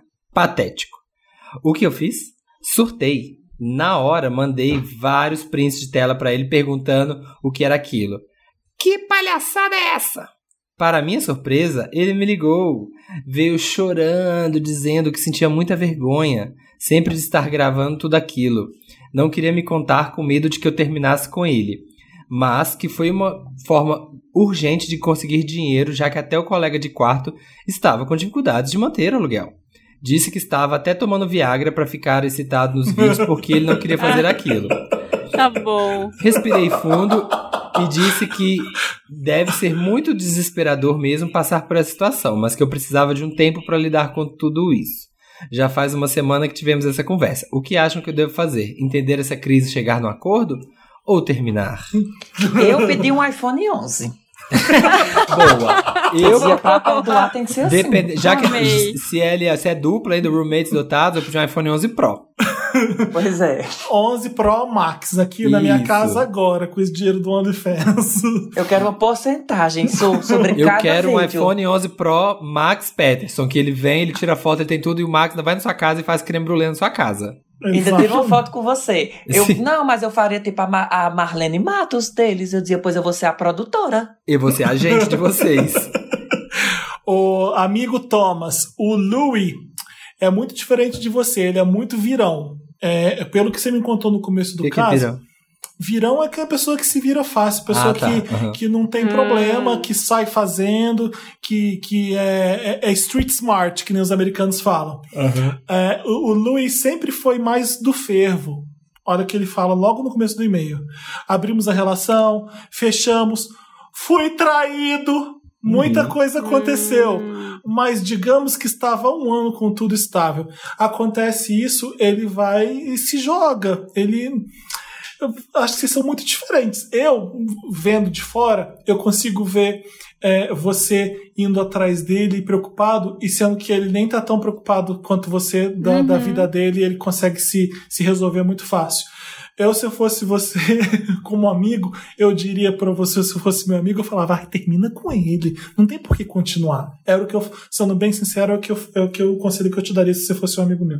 Mas é a pandemia, Felipe. É o dinheiro, o povo aí tudo lascado. Eu acho que o Louis só tanto faz. dinheiro no online Se você pandemia. terminar com esse Lu, eu acho que ele nem vai ligar tanto. Você acha que, ah, eu tô aqui trabalhando, tô até tomando Viagra pra fazer. Ele tava curtindo fazer também, né? Eu ah, sei acho. lá, a gente não sabe, sabe? Tipo, eu Mas também é acho porque, se você pensar na, na pandemia, nem prostituição física você conseguia fazer. Então Sim. era OnlyFans mesmo, É, gente. Eu mas aí não é o meu. caso desse aqui, né? Não é que ele era prostituto e de repente ele É, precisou acho fazer que o pelo menos eles tinham que ter contado. Gente, como é que você cria? Também É, acho. Como é que você tá criando? E, Assim, mais do que eu aceito namorar um pornstar ou não, é mais, é tipo assim, como que o seu namorado cria uma conta dessa, começa a transar com outros caras, começa a fazer um negócio desse e nem conversa com você. É, é, é o como ele é, por, por isso que eu tô falando. Ele, É. tá, ele tá pouco se Então. É importando verdade. mesmo. Mas eu acho que ele tá cobrando, então, uma coisa que o cara não consegue oferecer pra ele, que é uma essa estabilidade, é um relacionamento confiança, sem. É um relacionamento fechado, né? É um relacionamento mais caseiro, pelo que ele fala. E dá pra então, fazer, e dá pra fazer, assim, talvez- a maioria, pelo menos, os OnlyFans que eu já ouvi falar, ou os que eu já vi, Não tem essa de que tem que transar com os outros, não. O povo faz sozinho. Se ah, quer ganhar dinheiro com OnlyFans, dá pra fazer cada um o seu canal. Fazer, Ah, transar. mas aí o conteúdo Não, pouco mas é importa, tipo né? aqui o Wanda, você traz os convidados. Ah, e traz convidado ali, ó, pra uma punhetinha de amigos, assim, ó, todos no quarto, fazendo assim, um circle jerk, sei lá. Eu, não assino OnlyFans com nudes, não. Pra mim tem que ter isso. Esse tipo de conteúdo eu até Eu cogito apagar. Não, não, não vale assinar de jeito nenhum, minha gente. É A pessoa caro. pelada é pelada em todo canto. Aí a pessoa diz, ah, você tem que pagar, vai procurar por outro. Amigos, troca por outros. e vai, vai olhando as coisas de graça que tem na internet. É meus conselhos, é isso. É, fala com ele, fala com ele. Poxa, Lu, e tem que fazer, não dá pra fazer o seu OnlyFans só você, solo? Se você, ah, aceitei, aceitei namorar com o meu próprio pornstar. Fala assim, olha, dá pra você, você solo? Será que não dá, não rende? Tem que ser você É. transando com cara, sei lá, sei É que, lá. a, é que a gente carrega um monte de, de coisa de pudor, né, nessas horas. Sim. De qualquer forma, é, se a gente for analisar friamente, sem moral alguma cristã que a gente carrega, Uhum. ele tá arranjando um bico pra fazer dinheiro. Sim. Mas aí, vamos pensar então, já que a gente tá fazendo friamente tudo. Se você arranja um trabalho novo, você não conta pro seu namorado? Sim, gente, Sim. não faz o menor sentido. Ai, Ele comecei um. OnlyFans do nada. Ah, Ele não contou, então eu acho que tá tem aí um problema, tem vários problemas na verdade, né? Eu acho que o principal é esse que ele dele não ter contado, depois eles serem muito diferentes. Eu vou falar que se fosse um amigo ou se fosse eu mesma nessa situação, eu não ia ficar. eu tinha terminado pela, pela. Eu já tinha terminado também. De ódio. Tipo assim, como você começa um troço assim, nem me fala. Que namoro é esse, gente? É, eu acho que daria mais o ódio do, do, do- de não saber do que do ato da pessoa em si. Ai, tenho, tenho vergonha, tá? Mas, meu filho, tem uma pessoa que você não tem que ter vergonha pro seu namorado. Ah, eu sou meio moralista sim. Se fosse namorado meu fazendo isso, eu ia ficar muito puto. Eu ia terminar assim, com certeza. Eu sou bem babaca desse nível. Porque não, né, também eu, eu posso até fingir que é porque ele tinha que ter me falado. Porque Uhum. eu não ia curtir isso, não, gente, sinceramente. É muito difícil, né? Também não ia topar, ia ser muito difícil É. topar um negócio desse. É, eu não, eu não ia curtir essa, essa história, não. Mas façam OnlyFans, é, que não, sei, não sendo namorado meu, faz. Tô brincando. Faz, gente. Faz que a gente assina. Faz e manda o link.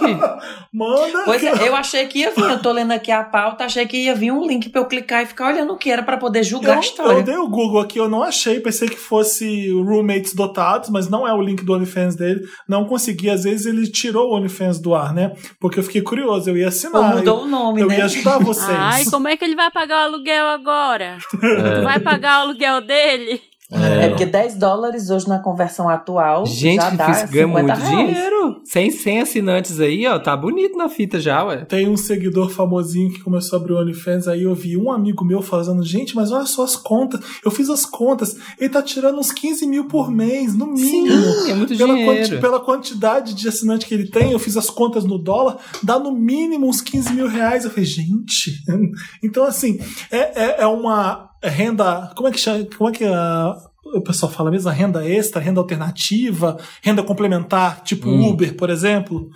Só que esse dá muito mais dinheiro que o Uber, né? Pois olha, se você está escutando esse podcast do Wanda, acesse onlyfansmaxpeterson.com, já deve existir uma hora dessa. Não, tô brincando, viu? Vou colocar Nossa, baixar vídeo, baixar ideia. vídeo, baixar Vamos vídeo de outras pessoas da internet, cortar o pescoço assim e falar que sou Poxa, eu. dá pra fazer que nem a, a- a- aquela Magalu. Eu crio um avatar, um Olha. avatar belíssimo e faço. Em Daqueles animações, aplicativos você em bota o 3D, rosto no assim, lugar. ó. Subindo lá, É. na, chan- subindo lá na torre Eiffel, lá em cima, você e o boy, tudo em animação, assim, ó. Vocês estão dando muita ideia aí pras pessoas. Acho que vão Total, fazer. menino, A gente tá aqui pra ajudar. Concorde, aqueles aviões super potentes. Vou fazer umas Sim. coisas bem temáticas. Você bem 3Dzinho, assim, tipo, tipo bonequinho, assim, da, da, da Casas Bahia, assim, ó. Você, assim, aí, dando um tchauzinho, assim, ó. É, com um monte de gente assim, tipo Fall Guys, só que sendo Sim. em 3D. É. Se você tem um OnlyFans e tá ouvindo a gente, manda o link pra gente divulgar nos comentários, que a gente ajuda você. É o Wanda Fans. Mas é tem o que novo mandar um link quadro. aberto, né? É, é o novo quadro, Wanda Fans. Cupom, cupom. barra Wanda Que, ó, se você é Wander, se você coloca lá Wander Top Lacrante, se é de, de esse código, você ganha desconto no OnlyFans das pessoas. Sim, o código Wanda Top Lacrante. Gente, lá nos Estados Unidos, eu já, eu já eu tô falando assim de OnlyFans que eu, conheço- eu nunca assinei, só assinei de uma pessoa, na verdade, eu já vi. Mas lá nos, os- o povo do reality show nos Estados Unidos tá tudo fazendo OnlyFans, tá todo mundo pelado, assim. Então, Sabe vezes, de quem que eu assinei, Samir? Daquele Ah. argentino que a gente acha gato, lembra? Ai, sim! Nossa, melhor OnlyFans. A do gostei foi um bom investimento. É um bom. É um bom. tá bom. Nossa, ele é gatíssimo. Hum. Gatíssimo. Tá morando na Austrália agora. Ai, tá dando Aí, muito ó. spoiler. Tá vendo? Tá bom. E Lemos. aqui, a- e aqui até o episódio antigo não sabia nem o que era, né, Felipe?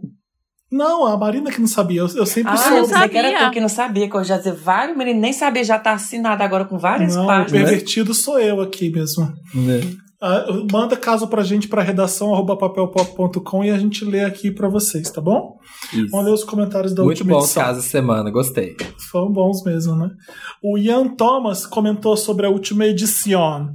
Dei play no episódio no final da noite enquanto dava uma geral na pia da cozinha. Daí fui ficando tão empolgado com o episódio que minha lua em virgem foi ativada e de repente eu tava uma da manhã lavando o banheiro. O Wanda, o Wanda é, meu, é muito meu fa pra fazeres domésticos. Obrigado, gente. Gente, pensa, se num programa normal, sobre qualquer tema, você já faxina horrores, pensa num programa que está incentivando as pessoas a fazer faxina. Aham. A gente pode gravar um, um episódio só incentivando, só vai. Vai, Isso aí, esse esfrega. cantinho aí, esse limo, esse limo que você não tá pegando. Pega o desengordurante ali, menino.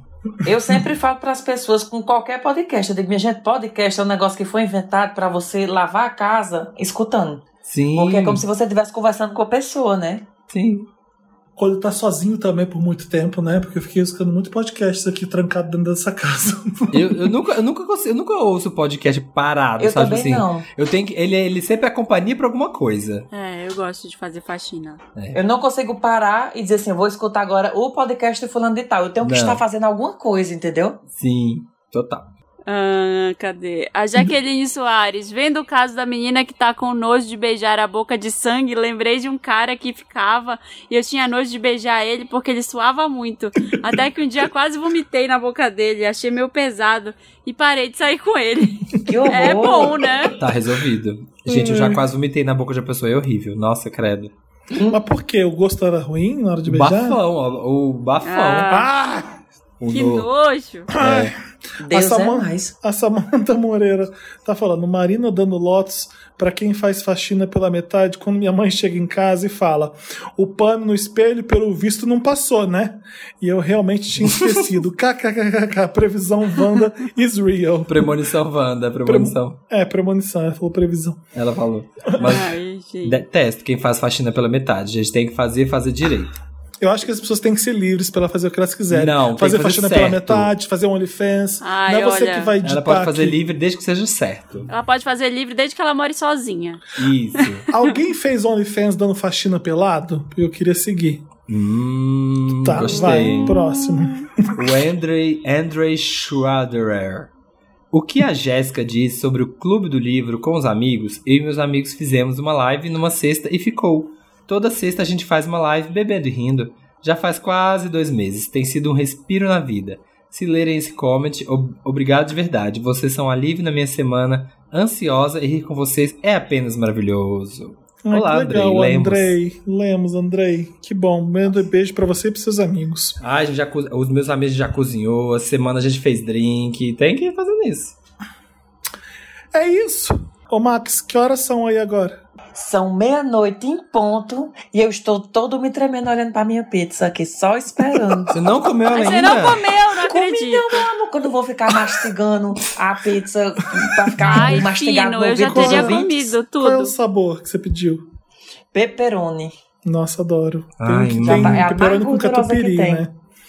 Ai, tomara que quando acaba essa gravação eu vá ali na sala e o Bruno fez uma surpresa e comprou uma pizza de pepperoni pra Ai, gente. gente, tchau, tô com fome. Eu Beijo, também tô estou com morrendo fome. de fome. Max, como é que as pessoas te seguem no Instagram, nas redes sociais? Marques Peterson, meu amor. MAX. Se você botar no Instagram MAXP, já é pra me aparecer, porque eu paguei o Instagram pra acontecer isso. Mentira.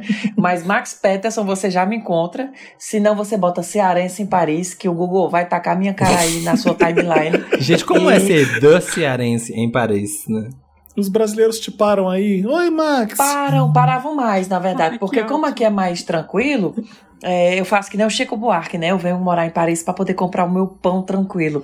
Mas é quase isso. Na verdade, quando eu tô na Torre, Montmartre, nesses lugares que são mais turísticos, antes da pandemia sempre tinha a galera que me conhecia. Porque como o pessoal pesquisa antes de vir pra cá, eu sou a pesquisa de Paris, né? De dicas, de tudo. Que o Google me indica quando o povo pesquisa sobre Paris. E aí eu sou até meio que conhecido na comunidade brasileira daqui. Mas é bem tranquilo, sabe? Comparado ao Ceará. Que Você lá é a tieta mesmo, né? Não, porque lá no Ceará eu não posso soltar um peido. Eu não posso fazer nada. Ainda mais fino. Agudo.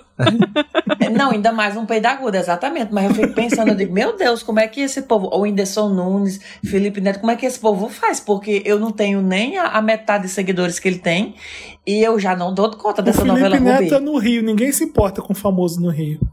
Ai, mesmo Ah, assim, pois é. gente. Todo lugar, todo lugar deve Não, mas ser, o né? problema não é que de se importar, é que você se sente observado. Tu tá entendendo? Então, tipo, você nota que quando as pessoas não vêm falar com você, elas estão lhe olhando, elas estão observando. Então, eu não bebo, eu, eu não me sinto à vontade, entendeu? Eu não desço na boquinha Bem da garrafa. Capricórnio, bem Capricórnio dele. Ah, eu em Belém. Meu filho, quando eu bebo, eu não faço stories. Você nunca vai me ver fazendo stories em festa, porque é tipo assim, se eu fizer, a partir do momento que eu começo a beber, o celular é no modo avião no bolso. Preservando a intimidade. a primeira vez que eu, que eu explodi na internet foi Hum. bem na época da festa dos bombeiros aqui na França.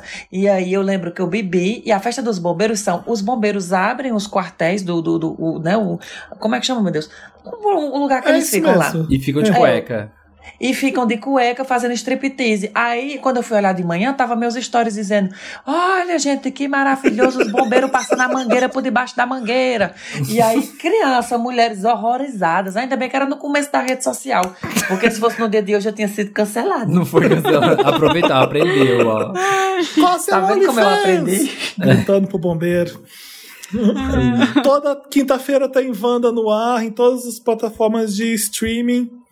E, é, isso. gente. Até Um semana que beijo. vem. Beijo. E vai com Deus. Beijinhos. Um Beijo, Tchau, galera. menino. Vou pedir uma pizza. Culpa é do Max. Beijo, Isso, tchau. não, não Tchau. seus cunhados. Influência, meu amor. É, essa, essa é a influência. Beijo, Max.